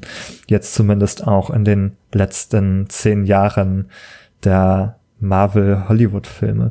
Und da sind wir jetzt eigentlich bei der bei der anderen, ganz anderen Seite von der Nicht-Kontakthypothese, denn die sagt ja sozusagen durchaus etwas, was auch, also wie auch Menschen etwas davon haben, die eben nicht zu den Minderheiten gehören, sondern hier geht sozusagen darum, was passiert denn bei den Menschen, die eigentlich zu diesen Gruppen dazugehören. Und da würde ich auch noch mal auf diese Idee sozusagen der Repräsentation begrifflich zurückgreifen und noch mal wiederholen, dass ja wirklich Aspekte unserer Realität abgebildet werden, dass auch Games also in bestimmten Aspekten Modelle für unsere Welt sind. Und wenn dort im Modell etwas möglich ist, kann mir das sagen, dass das auch in der echten Welt möglich ist. Das ist etwas, was ich daraus mitnehmen kann. Das ist für mich vorstellbar wert. Und das ist auch etwas, was ganz viele Studien zu geschlechtergerechter Sprache zeigen. Wenn man dort eben bei Berufen zum Beispiel bei typischen Männerberufen auch die weibliche Form dazu nennt, dass dann plötzlich Mädchen sich häufiger vorstellen können, diesen Beruf zu ergreifen und das später auch tun. Also es ist ja sozusagen ganz, ganz großer Effekt von dieser kleinen Repräsentation auf das, Tat, auf das, was dann tatsächlich passiert bei den Menschen und in der Anführungsstrichen realen Welt. Und da sprechen wir ja nur von, von Wörtern auf äh, Text, wo nur eine weibliche Form steht. Und das hat schon einen Effekt auf das, was man sich vorstellen und im Leben tun kann. Und da muss man sich ja nur vorstellen, was sozusagen eine ganze reichhaltige Darstellung, eine ganze Person eine, eine ganze Superheldin mit, mit, ne, wie du sagst, oder mit flammenden roten Haaren und Schwert in der Hand und was die alles für Abenteuer erlebt und so weiter bewirken kann. Und auch das, muss man ja sagen, ist ja zum Beispiel eben auch, das habe ich aus dem äh, YouTube-Video von Quarks zum Thema Gendern, das werde ich euch auch nochmal verlinken in den Show Notes. Ganz, ganz viele Studien, die das empirisch zeigen können. Also auch nicht einfach ausgedacht, sondern da haben wir wirklich ganz klare Effekte von so einer Repräsentation auf die Personen tatsächlich. Auf der anderen Seite beobachten wir immer wieder, dass das bei einigen Menschen sehr starke Widerstände auslöst. Das sage ich jetzt mal so ganz diplomatisch, denn in der Realität bedeutet das ziemlich garstige Kommentarspalten, so wie du das auch, glaube ich, bei deinem Artikel zumindest in Teilen erlebt hast, Julina. Was, was findet man da für Kommentare und warum löst das solche Widerstände aus bei den Leuten?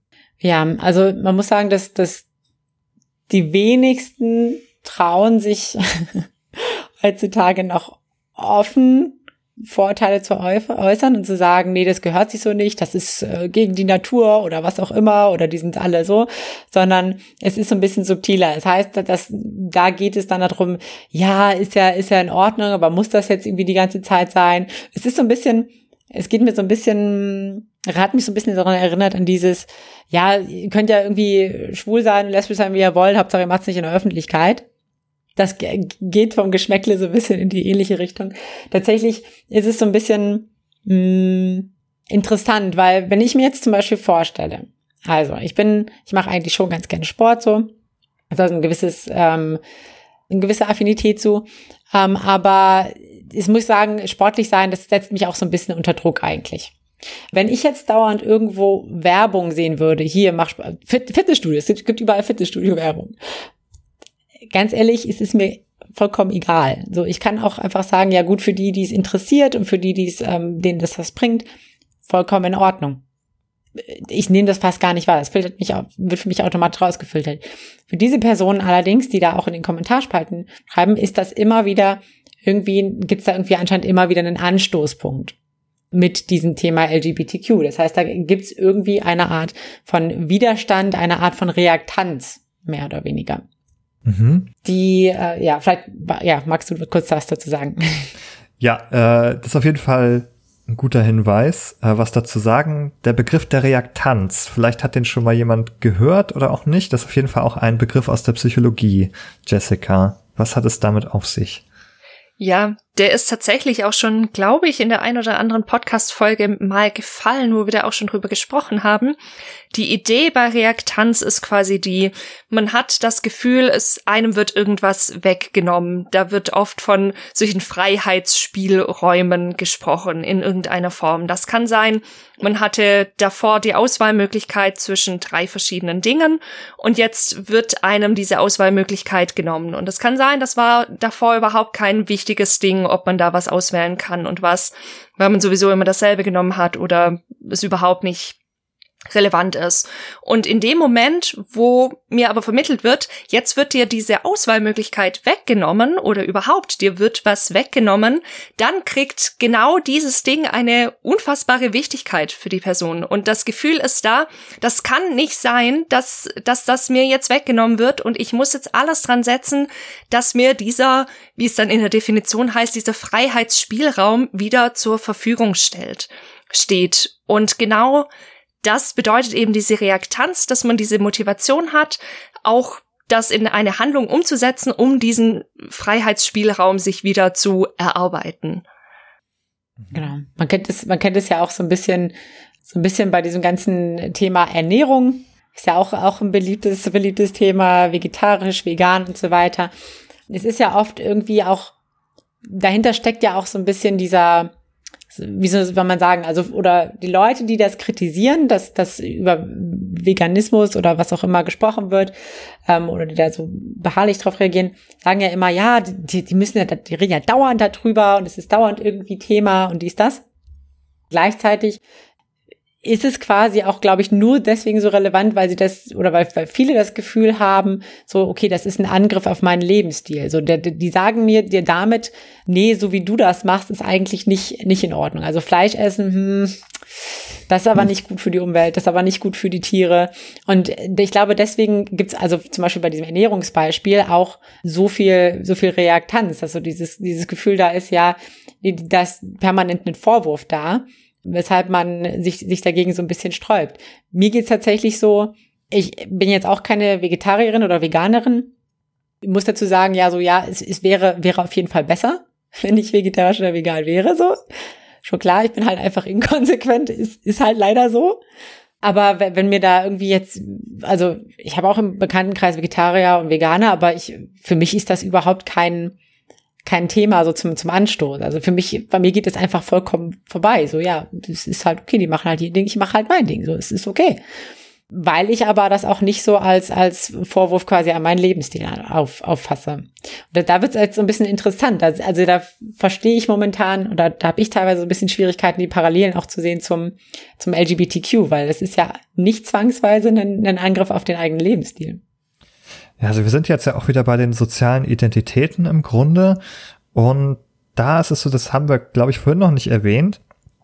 Aber dabei spielt es eine Rolle, wie wichtig mir dieser Aspekt ist und auch wie viele andere Aspekte ich auch in meinem Leben noch habe. Also wenn ich nur sehr wenig verschiedene Aspekte sozialer Identitäten habe, ist jeder einzelne viel wichtiger und natürlich kann ich auch subjektiv irgendeine Sache für mich besonders als wichtig empfinden. Und je mehr das der Fall ist, desto problematischer ist es dann, wenn ich so eine Empfindung habe, hier, die wir auch als Reaktanz beschrieben haben, dass mir etwas weggenommen wird, was ich dann eben als Angriff oder auch erlebe auf die, auf meine Identität, dass diese vielleicht schlechter sein könnte, wie du sagtest, Fleisch äh, essen ist vielleicht schlechter, erfahre ich, als ähm, vegetarisch zu essen oder vegan oder etwas in der Richtung und dann je näher sozusagen je wichtiger das ist, desto stärker empfinde ich sozusagen diesen Angriff auf die Identität an der Stelle.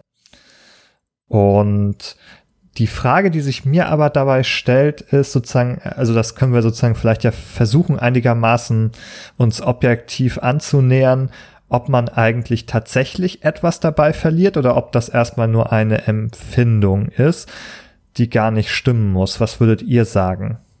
Bei der Repräsentation von zum Beispiel LGBTQ-Figuren.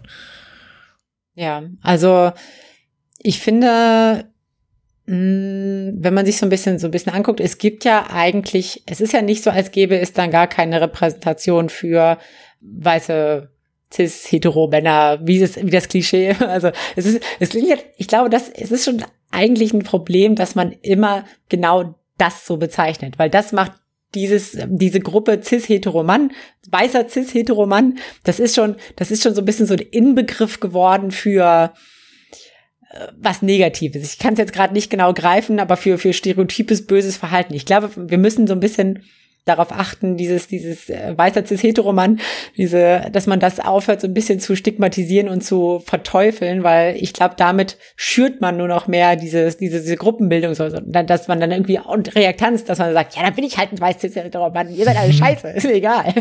Ja. Aber genau, ich glaube, aber um darauf nochmal zurückzukommen, e-, effektiv wird, wird nichts weggenommen in dem Sinne. Es ist, glaube ich, nur die Empfindung, dass was verändert wird. Veränderung ist ja auch immer ein schwieriges Thema. Vielleicht können wir den Exkurs trotzdem noch kurz aufgreifen. Also ein paar Worte dazu. Das wird dann nachher in den Shownotes als Exkurs da stehen. Das äh, sehe ich jetzt schon zu dem weißen cis-hetero-Mann.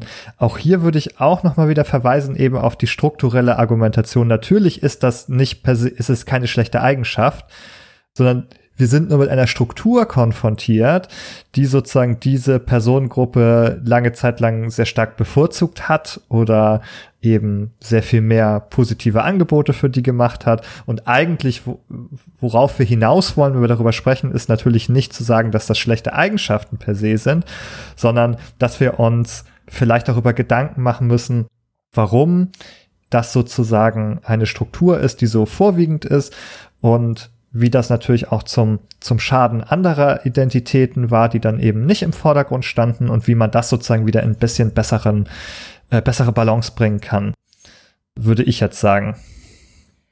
Ich würde da gerne noch ein weiteres Konzept reinbringen, eins, das ich aus der Transaktionsanalyse kenne, die ist ja meine erste therapeutische Heimat.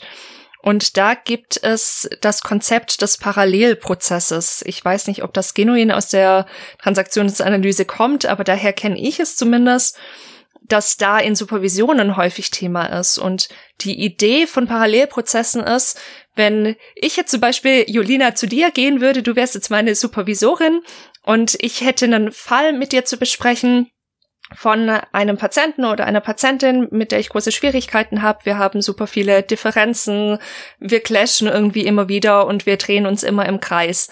Wenn du eine richtig gute Supervisorin bist, dann hättest du auf dem Schirm, dass es Parallelprozesse gibt, dass du darauf zu achten hast, dass zwischen uns beiden nicht genau dieser Prozess passiert, der zwischen mir und meinem Klienten oder meiner Klientin passiert. Und ich habe mich gefragt, ob dieses Parallelprozess-Ding auch ein bisschen was ist, was hier uns vielleicht ein bisschen Licht ins Dunkel bringt, weil wenn wir über Repräsentation sprechen, sprechen wir darum, dass es verschiedene Gruppen gibt. Wir sprechen über diese Themen, dazugehören, nicht dazugehören, Mehrheit, Minderheit. Wir reden davon, dass es Spaltungsprozesse schlimmstenfalls gibt.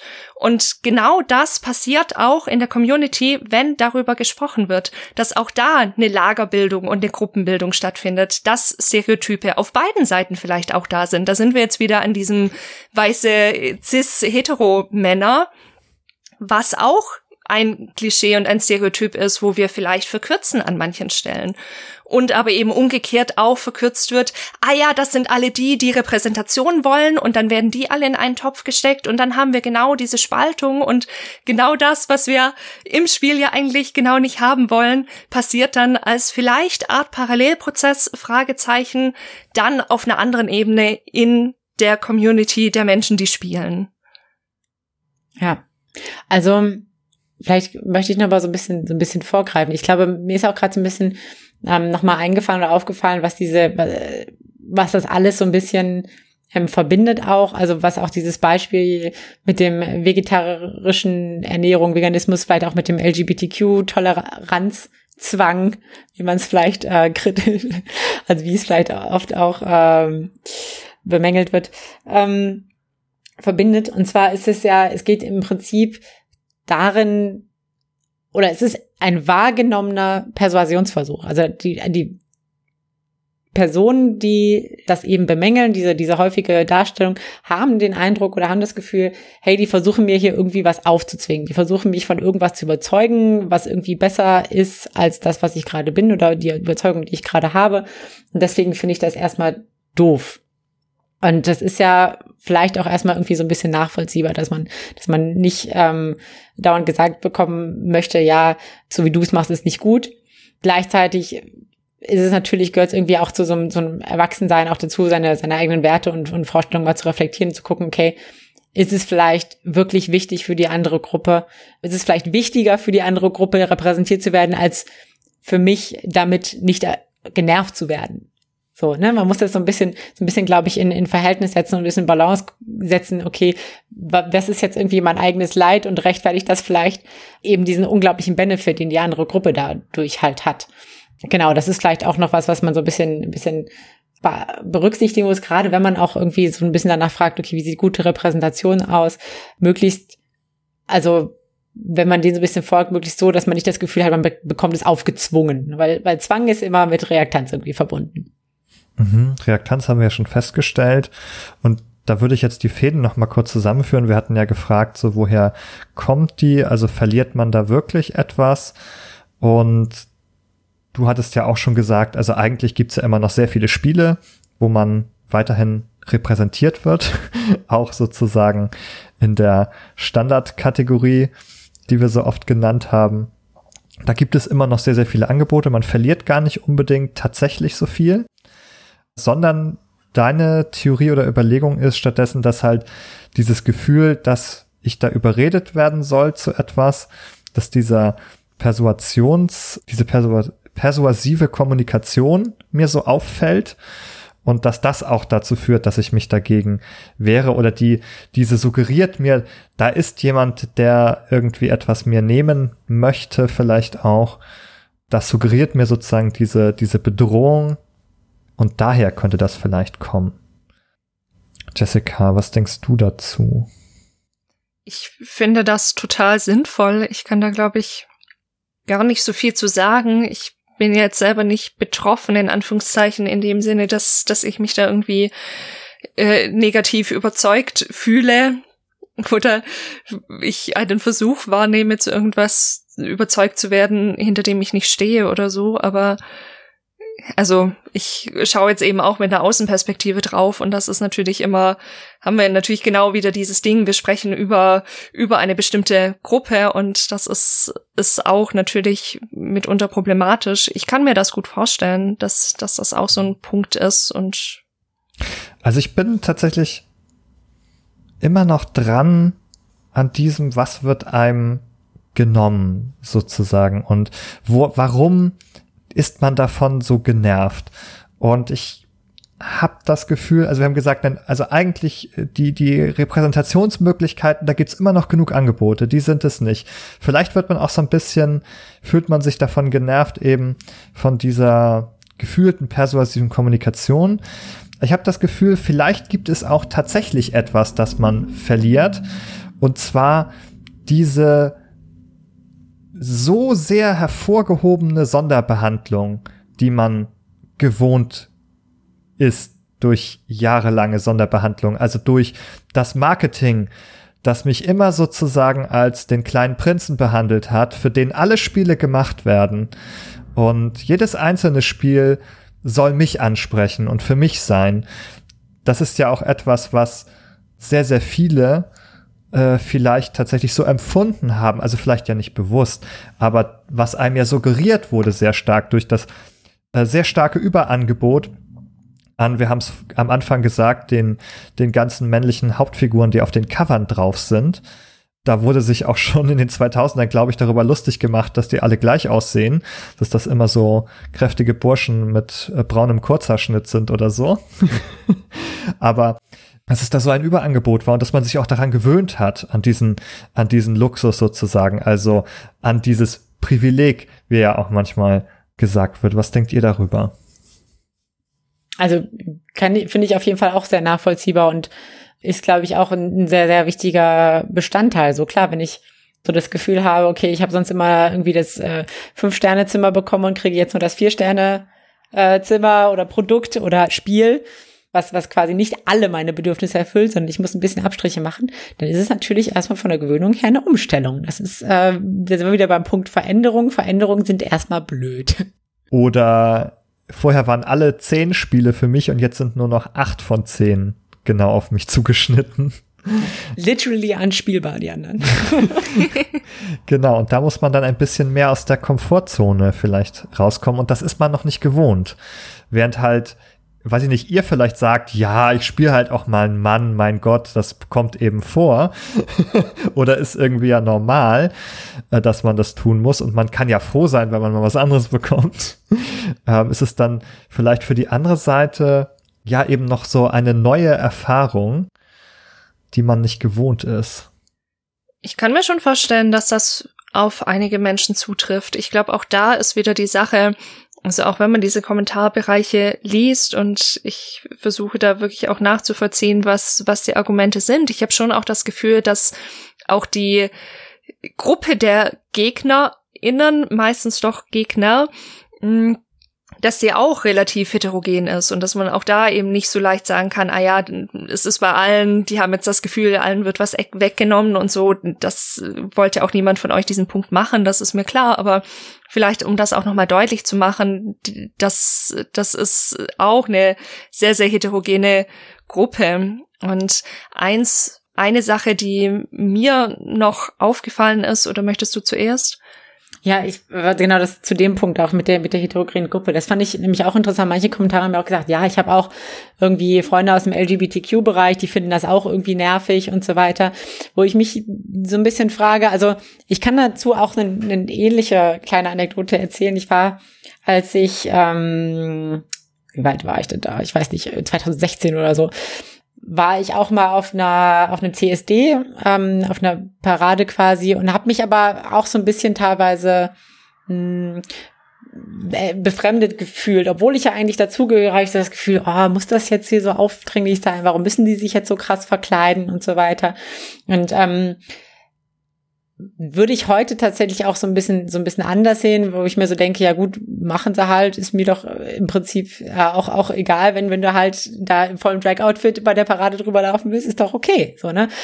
Also, es geht ja im Prinzip die Botschaft ist ja, selbst wenn du so knackebunt darum läufst, ist es okay. Das ist ja quasi so ein bisschen so die Grundbotschaft und man muss sich nicht anpassen. Ich glaube, dass da, darum geht es ein bisschen. Und das hatte ich damals nicht verinnerlicht. Und selbst, das, das darf man ja auch nicht vergessen, selbst als Angehöriger einer, einer Minorität oder ähm, einer, einer Gruppe oder sonst was, kann es sein, dass man Vorurteile gegen sich selbst hat. Das heißt, mein mein damaliger Gedankengang, boah, muss das jetzt hier so sein? Müssen die so sich so auffällig kleiden? War vielleicht auch einfach so ein Gefühl oder so ein, so, so ein Drang danach, sich anzupassen, ja, nicht aufzufallen, ähm, eben keinen Widerstand spüren zu müssen. Das sollte man da vielleicht in dem Sinne auch noch irgendwie mit mit berücksichtigen, wenn man sagt, ja, selbst selbst LGBTQ-Leute äh, sind schon davon genervt. Hm, Vielleicht, vielleicht gibt's da auch, auch welche von. Die Frage ist aber so ein bisschen, warum? Warum sind die davon genervt, wenn sie repräsentiert werden? Irgendwas finde ich, finde ich da, ne, ist noch nicht ganz so im Reinen. Ich glaube, ein wichtiger Punkt, der schließt sich da jetzt auch gut an, ist der, dass man vielleicht auch noch mal einen Unterschied machen muss. Zumindest meine ich den in den Kommentaren so gelesen zu haben, dass es vielen Menschen gar nicht so sehr darum geht, dass in den Spielen selber eine Repräsentation stattfindet, sondern dass das darüber berichten sei es jetzt durch einen Artikel wie deinen oder oder auch in bestimmten Formen von Marketing und so weiter, dass das quasi der Stein des Anstoßes ist, dass genau da eben vermeintlich eine Persuasion stattfindet oder zumindest der Versuch dessen, oder ein Argument, das ich auch immer wieder lese, das wir auch aus anderen Kontexten kennen, wenn es um Politik geht, das Keep Your Politics Out of My Game. Also dieser Gedanke, ich habe hier meinen vielleicht irgendwie geschützten Freizeitraum, in den ziehe ich mich zurück, wenn ich mit allen gesellschaftlichen und politischen und sonst was Themen überhaupt nichts am Hut haben will und jetzt wird es so wahrgenommen, als ob in diesen geschützten Raum quasi eingedrungen wird und jetzt doch wieder, ich nutze jetzt mit Absicht diese Wörter, eine Agenda irgendwie versucht wird durchzudrücken und von außen da reinzubringen. Und dann sind wir wahrscheinlich auch wieder bei der Reaktanz. Ja, würdet ihr sagen, dass vielleicht sozusagen diese diese Personengruppe, wir sind wieder, wir sind wieder bei den weißen Männern, ich kürze das mal ab, dass die sich eigentlich auch ein Stück weit vielleicht daran gewöhnen müssen, dass die jetzt nicht mehr nur den alleinigen Prime-Spot in der Sonne haben, sondern dass die da ihre kleinen Sonnenliegen jetzt ein bisschen rücken müssen, damit da noch Platz für andere ist. Ja, Punkt.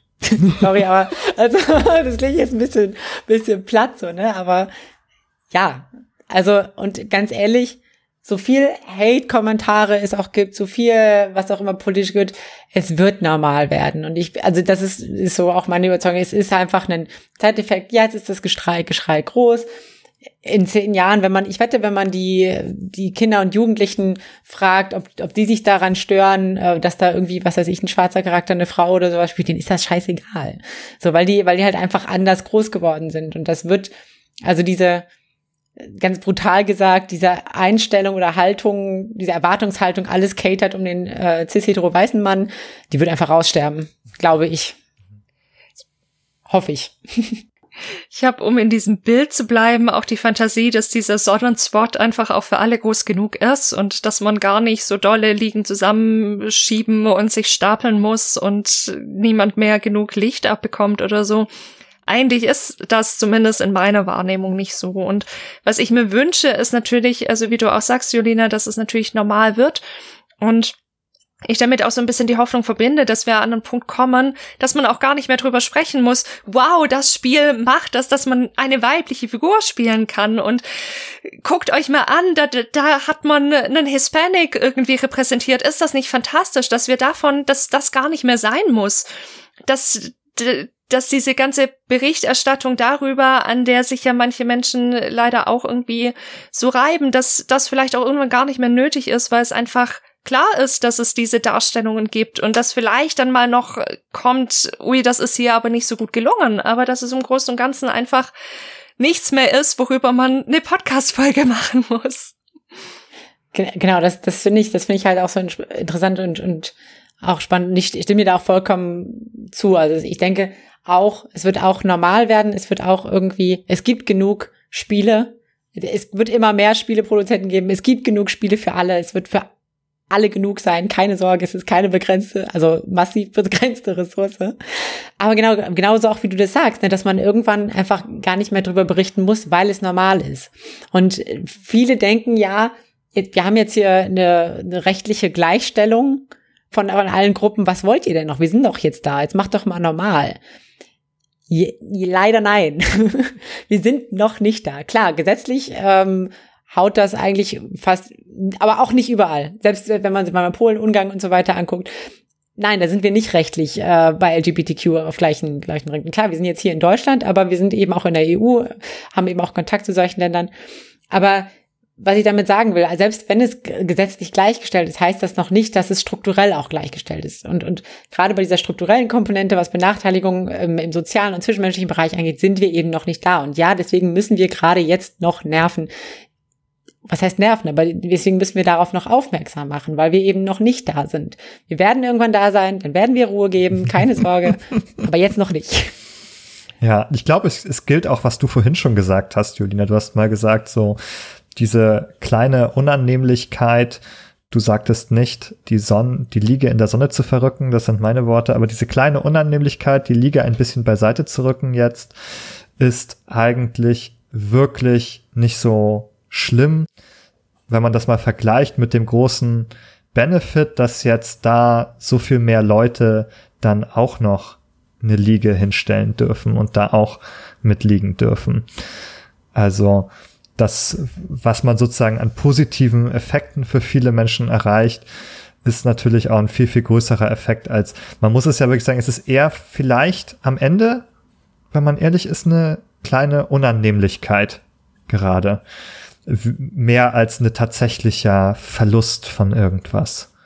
Vielleicht, je nachdem, das hast du vorhin auch schon angesprochen, wie viele soziale Rollen und Identitäten du hast. Und wenn du sehr mit diesem Bild lebst, Gamer ist genau dieses eine Bild von einer, von einem ganz bestimmten Typ einer spielenden Person. Und das gerät plötzlich ins Wanken. Dann kann ich mir schon vorstellen, dass das nicht nur eine kleine Unannehmlichkeit ist, sondern dass sich das wirklich gefährlich anfühlt, weil plötzlich so die Grundfeste dessen, ich bin ein Gamer, dass sie plötzlich ins Wanken gerät, weil der Begriff Gamer irgendwie plötzlich anders definiert ist und die Gruppe irgendwie größer wird und man gar nicht mehr weiß, Hilfe gehöre ich da eigentlich noch dazu und wie ist das denn jetzt eigentlich? Und das kann ich mir schon vorstellen, aber vielleicht ist das ja auch ein bisschen, vielleicht zeigt das ja auch schon so eine Richtung auf, dass es, dass es auch darum geht, die ja mit, sich mit diesen eigenen mit dieser eigenen Identität auseinanderzusetzen und sich anzuschauen, ist sie dadurch eigentlich bedroht? Kann ich da nicht immer noch genauso dazugehören? Die Gruppe ist einfach nur größer geworden, aber das sind Prozesse, mit denen man sich auseinandersetzen muss und auch in der noch so kleinsten Gruppe, auch zwischen den Gamern, wie, wie sich manche in einer ganz bestimmten Gruppe meinen zu verorten, auch da sind die Unterschiede ja eigentlich riesig zwischen den einzelnen Personen. Die werden nur nicht so wahrgenommen, aber die gibt's ja auch. Und vielleicht sind die gar nicht zwischen den Personen gar nicht viel größer, als wenn da plötzlich ein paar Frauen dabei sind oder People of Color oder was auch immer. Und da sind wir wieder bei diesem Punkt, die eigenen Bilder auch und die eigenen, ja, sozialen Identitäten, die man irgendwie so mit sich rumschleppt. Das erinnert mich tatsächlich nochmal gerade an was.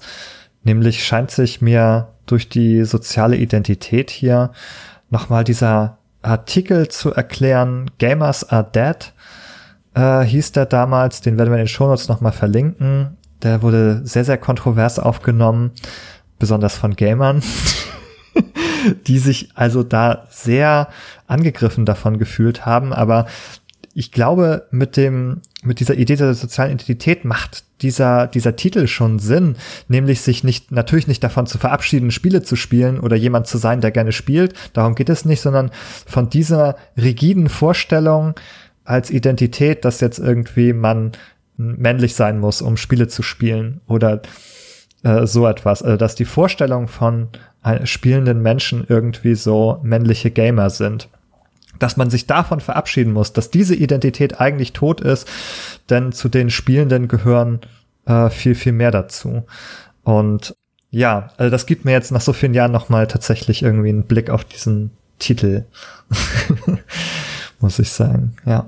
Ja, das ist, fand ich auch nochmal eine interessante Anmerkung, dass das, was man quasi unter Gamern versteht, mit dieser sozialen Identität, mit der man vielleicht vor einigen Jahren irgendwie sich identifiziert hat, sich einfach drastisch irgendwie auch vielleicht verändert hat und man irgendwie merkt, hey, das ist, das ist gar nicht mehr die Identität, mit der ich mich angefangen habe zu identifizieren. Und für viele ist es wahrscheinlich kein Problem, aber für manche denken, hm, ja, ist jetzt irgendwie nichts mehr, nichts mehr Besonderes. Vielleicht war das auch irgendwie so ein Alleinstellungsmerkmal, was jetzt eben nicht mehr diese gleiche Wertigkeit hat. Genau, es ist nicht mehr das Alleinstellungsmerkmal. Also der Club ist größer geworden. Es sind, dürfen jetzt mehr Menschen rein. Es hat nicht mehr dieses anrüchige Gefühl von Exklusivität, sag ich mal. ähm, ja, genau. Also es ist, genau, die Exklusivität geht verloren, aber eigentlich ist der Club noch genauso cool oder eigentlich cooler als vorher, denn es gibt immer noch tolle Spiele.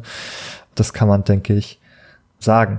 Trotzdem, also wir haben festgestellt, es wird für viele wahrscheinlich an den Grundfesten der Identität deshalb manchmal Schwierigkeiten geben.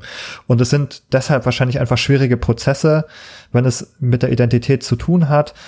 Manchmal fällt es wahrscheinlich schwer, in diesen Debatten irgendwie Empathie dafür zu haben, dass sich da Menschen so bedroht fühlen, aber vielleicht an manchen Stellen mag es einem vielleicht nochmal helfen, sich das zu erklären, warum jemand gerade negativ darauf reagiert und die Hoffnung sozusagen, dass sich das auch mit dem Wandel dieser Identität, dieser Veränderung, was es bedeutet, irgendwie Spiele zu spielen und wer dazugehört, dass sich das einfach irgendwann dann verlieren wird und wir eben nicht mehr darüber sprechen müssen.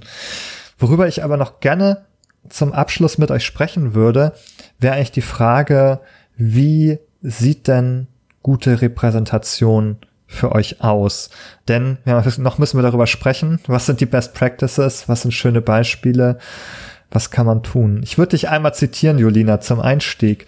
Du hast geschrieben, wichtig ist nicht nur, dass eine gewisse soziale Identität in einem Videospiel in ihrer Häufigkeit repräsentiert wird, sondern auch in ihrer Gleichwertigkeit. Genau. Also wie, wie wir schon auch so ein bisschen vorhin schon elaboriert haben, es ist zwar schön und gut, dass, dass zum Beispiel in Overwatch eine, eine Sombra dabei ist, ähm, die quasi so ein bisschen Repräsentation auch für Hispanics quasi darstellt. Gleichzeitig, wenn es aber verbunden ist mit einer negativen Attitüde, mit negativen Stereotypen, dann ist sie in dem Sinne nicht gleichwertig wie vielleicht ein, ein anderer Charakter, der, wie zum Beispiel Mac McCree, der, der halt äh, irgendwie, gut, ich weiß jetzt nicht genau, wie McCrees Hintergrund ist so, aber der wesentlich positiv konnotierter eben dargestellt wird. So, und ähm, deswegen, es ist auch, ist auch klar, wenn irgendwie oder man, man kommt so ein bisschen über diese, diese Punkt der Gleichwertigkeit auch gerne beim Thema Geschlecht wenn man, wenn man so guckt, okay, ja, es gibt doch Frauen in, in Videospielen, ja, aber sind die, sind die wirklich gleichwertig in dem Sinne, dass sie, dass sie auch Helden und Protagonisten mit charakterliche Tiefe sind oder sind sie eigentlich nur Lustobjekte? Klar, wir haben uns da auf jeden Fall eine ganze Ecke weiterentwickelt äh, in vielen Bereichen, in einigen aber eben auch nicht. Und ähm, ja, das ist, das ist, glaube ich, auch so ein bisschen so der Punkt, wo man, wo man ansetzen muss, dass man nicht nur sagt, okay, es kommt vor, äh, sondern wie wird das eigentlich irgendwie dargestellt? Daran anschließend vielleicht noch, ich persönlich finde das auch wichtig zu sagen, es kommt auch darauf an, nicht nur, ob die Darstellung eine gleichwertige ist, sondern ob das einzige Merkmal einer Person ist, das einzige herausstechende, ob sie jetzt zum Beispiel in dem LGBTQIA Plus Spektrum verordnet ist. Also ich glaube, es läuft was falsch, wenn wir einen Charakter plötzlich nur noch deswegen loben und interessant finden, weil sich die Person irgendwie dort einordnen lässt. Und die ganzen anderen Merkmale, die vielleicht besonders an der Person sind, besonders tiefe Charaktere, besondere Persönlichkeitseigenschaften, wenn all diese Dinge quasi gar keine Rolle spielen, so nach dem Motto, ah, okay, wir wissen jetzt, es da zu verordnen, wunderbar, das reicht an Vielschichtigkeit und Komplexität, mehr braucht's nicht. Ich glaube, dann läuft das falsch. Ich wünsche mir, dass, dass das einfach auch so ein zusätzliches Merkmal sein kann. Wir haben interessante Charaktere, die vielschichtig sind und manche davon sind zum Beispiel auf diesem Spektrum zu verordnen oder sind People of Color oder was auch immer. Aber das ist gar nicht das, das Ding, warum die Person jetzt irgendwie besonders ist, sondern das ist wie im wahren Leben eben auch einfach nur eine Eigenschaft. Genau, also quasi ein bisschen unter diese Prämisse, Repräsentation entschuldigt keine Eindimensionalität der Charaktere. Du hast es perfekt auf den Punkt gebracht. Wunderbar. Ja, das macht es eigentlich nur schlechter, ja. Ich würde mich noch einmal hier an dieser Stelle aus dem Fenster lehnen und mal ein paar Figuren aufgreifen, die eigentlich immer gelobt werden. Und ich dachte, irgendwann müssen wir einfach mal damit aufhören. Und ich, ich sag jetzt warum. Und zwar gehören in die Liste der sogenannten starken Frauenfiguren. Das ist ja auch schon so ein seltsamer Begriff, aber müssen wir jetzt nicht diskutieren. Das mit den starken Frauen meine ich. Lara Croft, Samus und Bayonetta. die werden eigentlich immer wieder genannt. Also mit, mit äh, bei Tomb Raider, ich, da möchte ich, also bei den neuen Spielen mag es ganz anders sein, aber wenn wir da von den alten Spielen ausgehen, muss man eigentlich schon sagen, die hat nicht wahnsinnig tiefen Charakter gehabt erstmal. Und die war natürlich eigentlich, wenn man sich ansieht, wie die designt ist, schon eher für ein männliches Publikum designt. Also von dem Körper irgendwie her, dass es da was zu gucken gibt, wenn die ihre Saltos macht und den Dinos ausweicht, dann soll es dafür den männlich gedachten Spieler schon noch was zu gucken geben irgendwie. Und alles, was ich übrigens damals irgendwie als, als junger Teenager über Tomb Raider wusste, war, dass ständig mich Leute gefragt haben, ob es einen Nude-Patch dafür gibt. also, das sagt, finde ich, irgendwie alles darüber aus, welchen Stellenwert diese Figur bei den Leuten gehabt hat. Oder zumindest auch.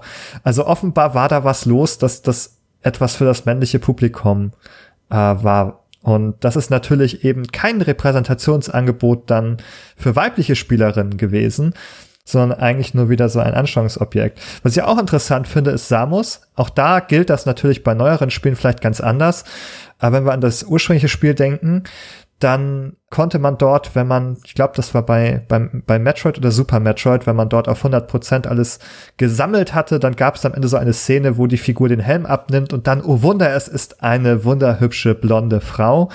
Und das ist natürlich auch überhaupt keine Präsentat äh, Repräsentation gewesen. Niemand hat das vorher gewusst.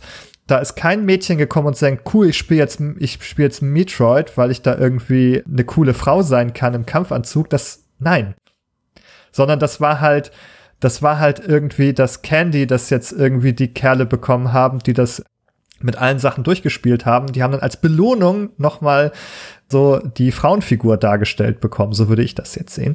Und als letztes möchte ich auch noch mal sagen Bayonetta, ja, Bayonetta. Nicht nur schlecht, nicht nur schlecht, auf keinen Fall, aber es gibt ein sehr spannendes Video vom H-Bomber Guy. Power Fantasy, Male Objectification and Lady Fan Service heißt das Video. Das werden wir euch nochmal verlinken. Und auch da weist er nochmal sehr, sehr gut darauf hin, dass Bayonetta eine Figur ist, die nicht unbedingt für als Repräsentation oder Identifikationsfigur für ein weibliches Publikum gemacht wurde, sondern er sagt, Hideki Kamiya's character doesn't feel like a fulfillment uh, uh, of his fantasies of who he wants to be, It feels like a fantasy of someone he wants to watch. Bayonetta may be an empowered female character, but she is empowered strictly within the confines of a straight male fantasy. Und das finde ich eine ganz gute Zusammenfassung von ihm in dem Video. Das Video selber ist elf Minuten lang, das darf man auch gerne ganz gucken. Aber das weist nochmal darauf hin, okay, kann eine starke Figur sein, aber alles, was die macht, ist eigentlich trotzdem wieder dafür gemacht worden, dass man das gerne anguckt und nicht, dass man das selber unbedingt gerne sein möchte. Und das finde ich ist immer ein ganz wichtiger Unterschied. Und gerade bei weiblichen Figuren, eben wie auch bei den anderen beschriebenen, scheint es mir der Fall zu sein, dass man doch eher die gerne dann gucken möchte. ja. Finde ich, finde ich auf jeden Fall, also die Punkte und die Beispiele, die du gebracht hast, finde ich sehr legitim. Bei, bei Samus bin ich mir tatsächlich, da habe ich mir noch nicht so eine richtige Meinung gebildet, weil man könnte, also ja, es ist einerseits irgendwie so ein bisschen interessant oder beziehungsweise die Art, wie es aufgezogen wurde, ist natürlich so, dass man denkt, okay, es ist eigentlich nur ein Candy. Gleichzeitig denkt man so, okay, das Spiel funktioniert eigentlich mit einem Charakter, der eigentlich per se erstmal geschlechtsneutral ist. Finde ich, finde ich eigentlich auch eine interessante Voraussetzung, wo man dann eigentlich gut im Nachhinein erfährt, okay, es ist eine Frau. Ja, genau, das aber das ist ja der Witz. Also der, der Witz funktioniert ja nur, weil du die ganze Zeit denkst, es ist ein Mann. Sonst wäre es ja nicht keine Überraschung am Ende, dass es eine Frau ist. Und das ne, implizit wird dadurch deutlich, dass du die Annahme triffst, dass es ein Mann ist vorher. Hm. Und du eben nicht denkst, cool, ich kann eine Frau spielen. Stimmt, stimmt. Oder es ist offen. Ja. Es ist nicht offen eigentlich. Das stimmt, da hast du recht. Was ich auch ganz interessant finde jetzt ist auch ähm, diese, dieser Ansatzpunkt, es werden ja jetzt auch mit zum Beispiel, ich glaube, ich weiß nicht, wie sie heißt, in The Last of Us 2 Abby? Abby wahrscheinlich ja. Oder auch Aloy jetzt in dem neuen, neuen ähm, Horizon Zero Dawn Teil, da gab es ja auch so ein bisschen Kritik, dass warum warum müsst ihr jetzt weibliche Charaktere hässlich machen? So. Und das finde ich finde ich so ein bisschen interessant. So also ich ich kann schon irgendwie irgendwie auch verstehen. Also ich würde mich jetzt vielleicht auch nicht ähm, mit, mit Charakteren identifizieren, die so, so, so richtig super ugly sind. Vielleicht, weil, weil es, also es, ja, das, ich, da kommen wir so ein bisschen auf dünnes Eis, muss ich sagen. Da müssen wir, müssen wir jetzt mal so ein bisschen drüber diskutieren, tatsächlich. Gleichzeitig denke ich aber auch so, hey, es ist aber auch eine, also wie wär's denn mal, wenn wir wirklich realistische Frauen darstellen? Ist aber auch die Frage, okay, wollen selbst, selbst weibliche Spielerinnen, wollen weibliche Spielerinnen eine realistische Frau spielen oder wollen die vielleicht, wollen die vielleicht auch sogar dieses, dieses Ideal spielen? Also wenn ich mir so vorstelle oder wenn ich so meine Präferenz an Spielcharakteren angucke, dann spiele ich auch äh, lieber heiße, sexy Frauen tatsächlich. Gut, stehe ich auch drauf. Mache jetzt kein Geheimnis drauf, so, ne? Ähm, ist vielleicht auch dadurch so ein bisschen beeinflusst. Vielleicht sexualisiere ich tatsächlich aber auch dadurch so ein bisschen die Spielfigur. Weiß ich nicht genau. Also ich spiele auch gerne gut aussehende Frauen, obwohl ich mich nicht im lesbischen Spektrum verordnen würde. Also ich, ich kann auch, ich finde auch realistische Darstellungen, finde ich sehr, sehr wichtig. Vielleicht gilt auch da wieder, warum nicht beides? Also warum darf es nicht einerseits auch die sehr sexualisierten Frauen geben und andererseits eben auch die realistischen in Anführungszeichen? Why not both? Ja, auf jeden Fall. Also ich finde die Abwechslung gut. Also das ist, ich finde es gut, dass wir Abbys haben und dass jetzt wir auch eine Aloy haben, die jetzt vielleicht irgendwie nicht dem absoluten Ideal entspricht. Ich meine, seien wir ehrlich, eigentlich sieht die Figur immer noch sehr gut aus nach den meisten Standards. Also ja, das ja, ist, ja. da sieht man einfach nur, wie absurd eigentlich, wie absurd diese Standards im Grunde dann schon sind, wenn man das jetzt, was immer noch weiß ich nicht, überdurchschnittlich ist, dann plötzlich äh, als, als hässlich betitelt, obwohl man denkt, ganz ehrlich, ja, das ist schon fast, äh, das ist schon überdurchschnittlich eigentlich. Könnte, könnte ich spöttisch fragen, warst du mal draußen? Ja, ja genau. Guck dich mal an. Nein, ähm, genau. Guck mal in den Spiegel. nee, aber äh, die andere Frage, die sich aber stellt, finde ich, ist auch, also Idealisierung ist natürlich immer interessant. Also das, natürlich möchte man auch äh, ein bisschen die, mal die besonders schönen oder tollen Figuren auch haben und spielen und denen vielleicht auch nacheifern oder so und designen. Ähm, das sind ja vielleicht auch manchmal Vorbilder, denen man nacheifern kann. Da ist aber trotzdem auch die Frage, für wen wird es dann idealisiert? Ne? Also ist es dann wieder eine Idealisierung ne, für die dann für ein Publikum ist, das denkt, ah, cool, jetzt irgendwie schaue ich mir die heiße Frau an? Oder ist es für ein Publikum, das denkt, ah, die ist so cool, die möchte ich gerne sein? Genau dieser Unterschied der aus dem Bayonetta-Zitat. Ich glaube, das ist irgendwie wichtig, auch bei dem Thema Idealisierung. Stimmt, da hast du, da hast du vollkommen recht. Ich will eigentlich auch, also so, so, so gern ich mir auch irgendwie schöne Spielcharaktere äh, oder Charakterinnen angucke. Für mich ist tatsächlich auch Identifikation irgendwie auch ein wichtiges Thema. Und ja, ich will irgendwie, genau wie du es auch gesagt hast, die, die, die Charaktere spielen und ich möchte sie nicht nur angucken. Deswegen finde ich, finde ich das unglaublich bereichernd, wie du gerade auch das Zitat da eingebracht hast mit dem, ja, ich will der, der Spielfigur nicht nur zuschauen, ich möchte sie spielen, weil ich sie cool finde. Ich finde, das, das trifft es so genau. Das ist ja auch das, was Jessica vorhin beschrieben hat mit der Figur mit dem Schwert, dass sie denkt, cool, das ist irgendwie die Figur, die ich jetzt hier sein möchte. Okay. Wir hatten auch noch einen Kommentar aus der Community und der zielte, glaube ich, darauf ab, ob jetzt irgendwie bei der Repräsentation, also wenn so Figuren von Minderheiten dargestellt werden, ob die dann in Anführungsstrichen, oder so war das Zitat, dürfen dann auch nur Leute aus dieser, aus diesen Gruppen, die darstellen oder animieren und sich ausdenken und so weiter in einem Spiel. Das war die Frage. Okay, ich glaube, da ist es, da ist es einfach wichtig, dass Personen aus der, aus der jeweiligen Gruppe einfach konsultiert werden. Die müssen jetzt nicht die, die Haupt, vielleicht nicht die Hauptdesigner sein, aber dass zumindest irgendwie mal deren Perspektive gehört wird, dass die sich, dass deren Perspektive sich in dem Spiel wiederfindet und nicht nur quasi der Blickwinkel von der anderen Gruppe auf diese Gruppe, also nicht zum Beispiel der Blickwinkel von einer, einer weißen Frau auf einen schwarzen Mann dargestellt wird, sondern der Blickwinkel eben aus einem schwarzen Mann heraus. Sonst haben wir das gleiche Problem, wie wir die ganze Zeit schon haben. Genau. Ja, also würde ich mich auch komplett anschließen. Deswegen habe ich auch diese Frage in diesem Blog mit reingenommen, weil ich das auch für ein Qualitätsmerkmal für gute Repräsentation halte, wenn man das macht, wenn man eben auch mit den Gruppen spricht, die betroffen sind, die konsultiert. Das, die müssen jetzt nicht immer komplett designt sein, nur von, von, äh, also eine schwarze Figur kann auch von einem, einem weißen Animator haben, sage ich mal, jetzt äh, platt gesagt. Aber ich glaube, es ist wichtig, dass man da zusammenarbeitet, dass man ne, so anschaut, was sind wirklich da die Horizonte, die kulturellen Aspekte, die wichtig sind, worauf muss ich achten, dass man also zumindest auch in Kontakt ist mit den Menschen. Zu, vor allem, wenn man eben weiß, dass man hier so in einem Bereich von Diskriminierung eben sich befindet, wo man wo es eben sehr wichtig ist, sozusagen diese andere Perspektive auch zu übernehmen und die äh, wiederzugeben. Genau. Deswegen dieser sensible Umgang damit ist, glaube ich, auch ein Qualitätsmerkmal. Was, was dafür aber natürlich, was mir gerade auch so einfällt, was dafür unglaublich wichtig ist, ist eben die Bereitschaft zum Dialog eben auch von beiden Seiten. Also dass man sagt, okay, da gibt's Personen, die wissen vielleicht nicht so gut über LGBTQIA plus bereit, und, und verwenden vielleicht auch irgendwie Begriffe wie, wie Trans oder so, die halt irgendwie abwertend oder eine abwertende Konnotation ist, aber trotzdem setze ich mich vielleicht mit denen hin und, und, und ähm, versuche die so ein bisschen darüber aufzuklären. Und, und wenn eben, also es muss eben von beiden Seiten kommen. Und das ist halt dieses Gefährliche, was wir vorhin schon haben mit der, mit der Spaltung. Wenn man nicht mehr miteinander redet, sondern nur gegeneinander, dann verlieren irgendwie beide Seiten.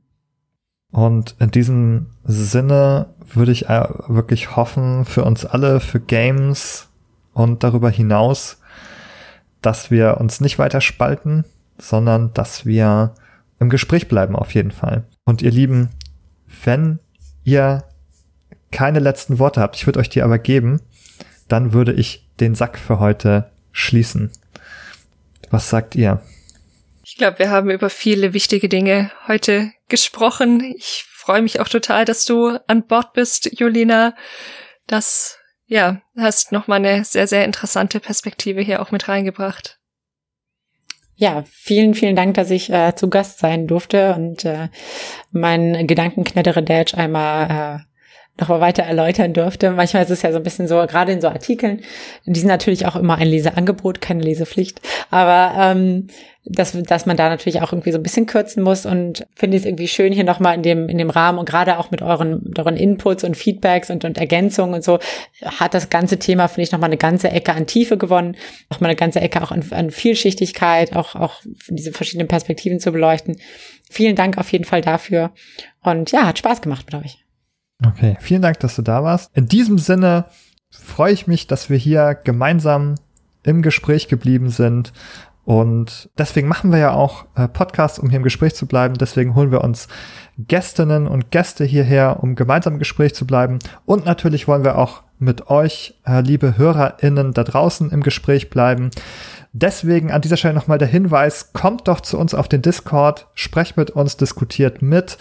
In den Shownotes zu dieser Folge findet ihr auch immer den Link, um der Community beizutreten. Und wenn euch die Folge gefallen hat oder wenn euch der ganze Podcast gefällt, lasst uns doch gerne bei iTunes eine positive Bewertung da.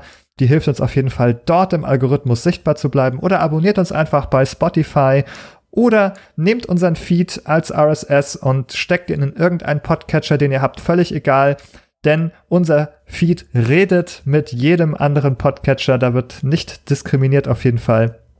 Und wenn es euch noch besser gefallen hat, als ein Abo bei Spotify ausdrücken kann, dann könnt ihr auch zu Steady gehen.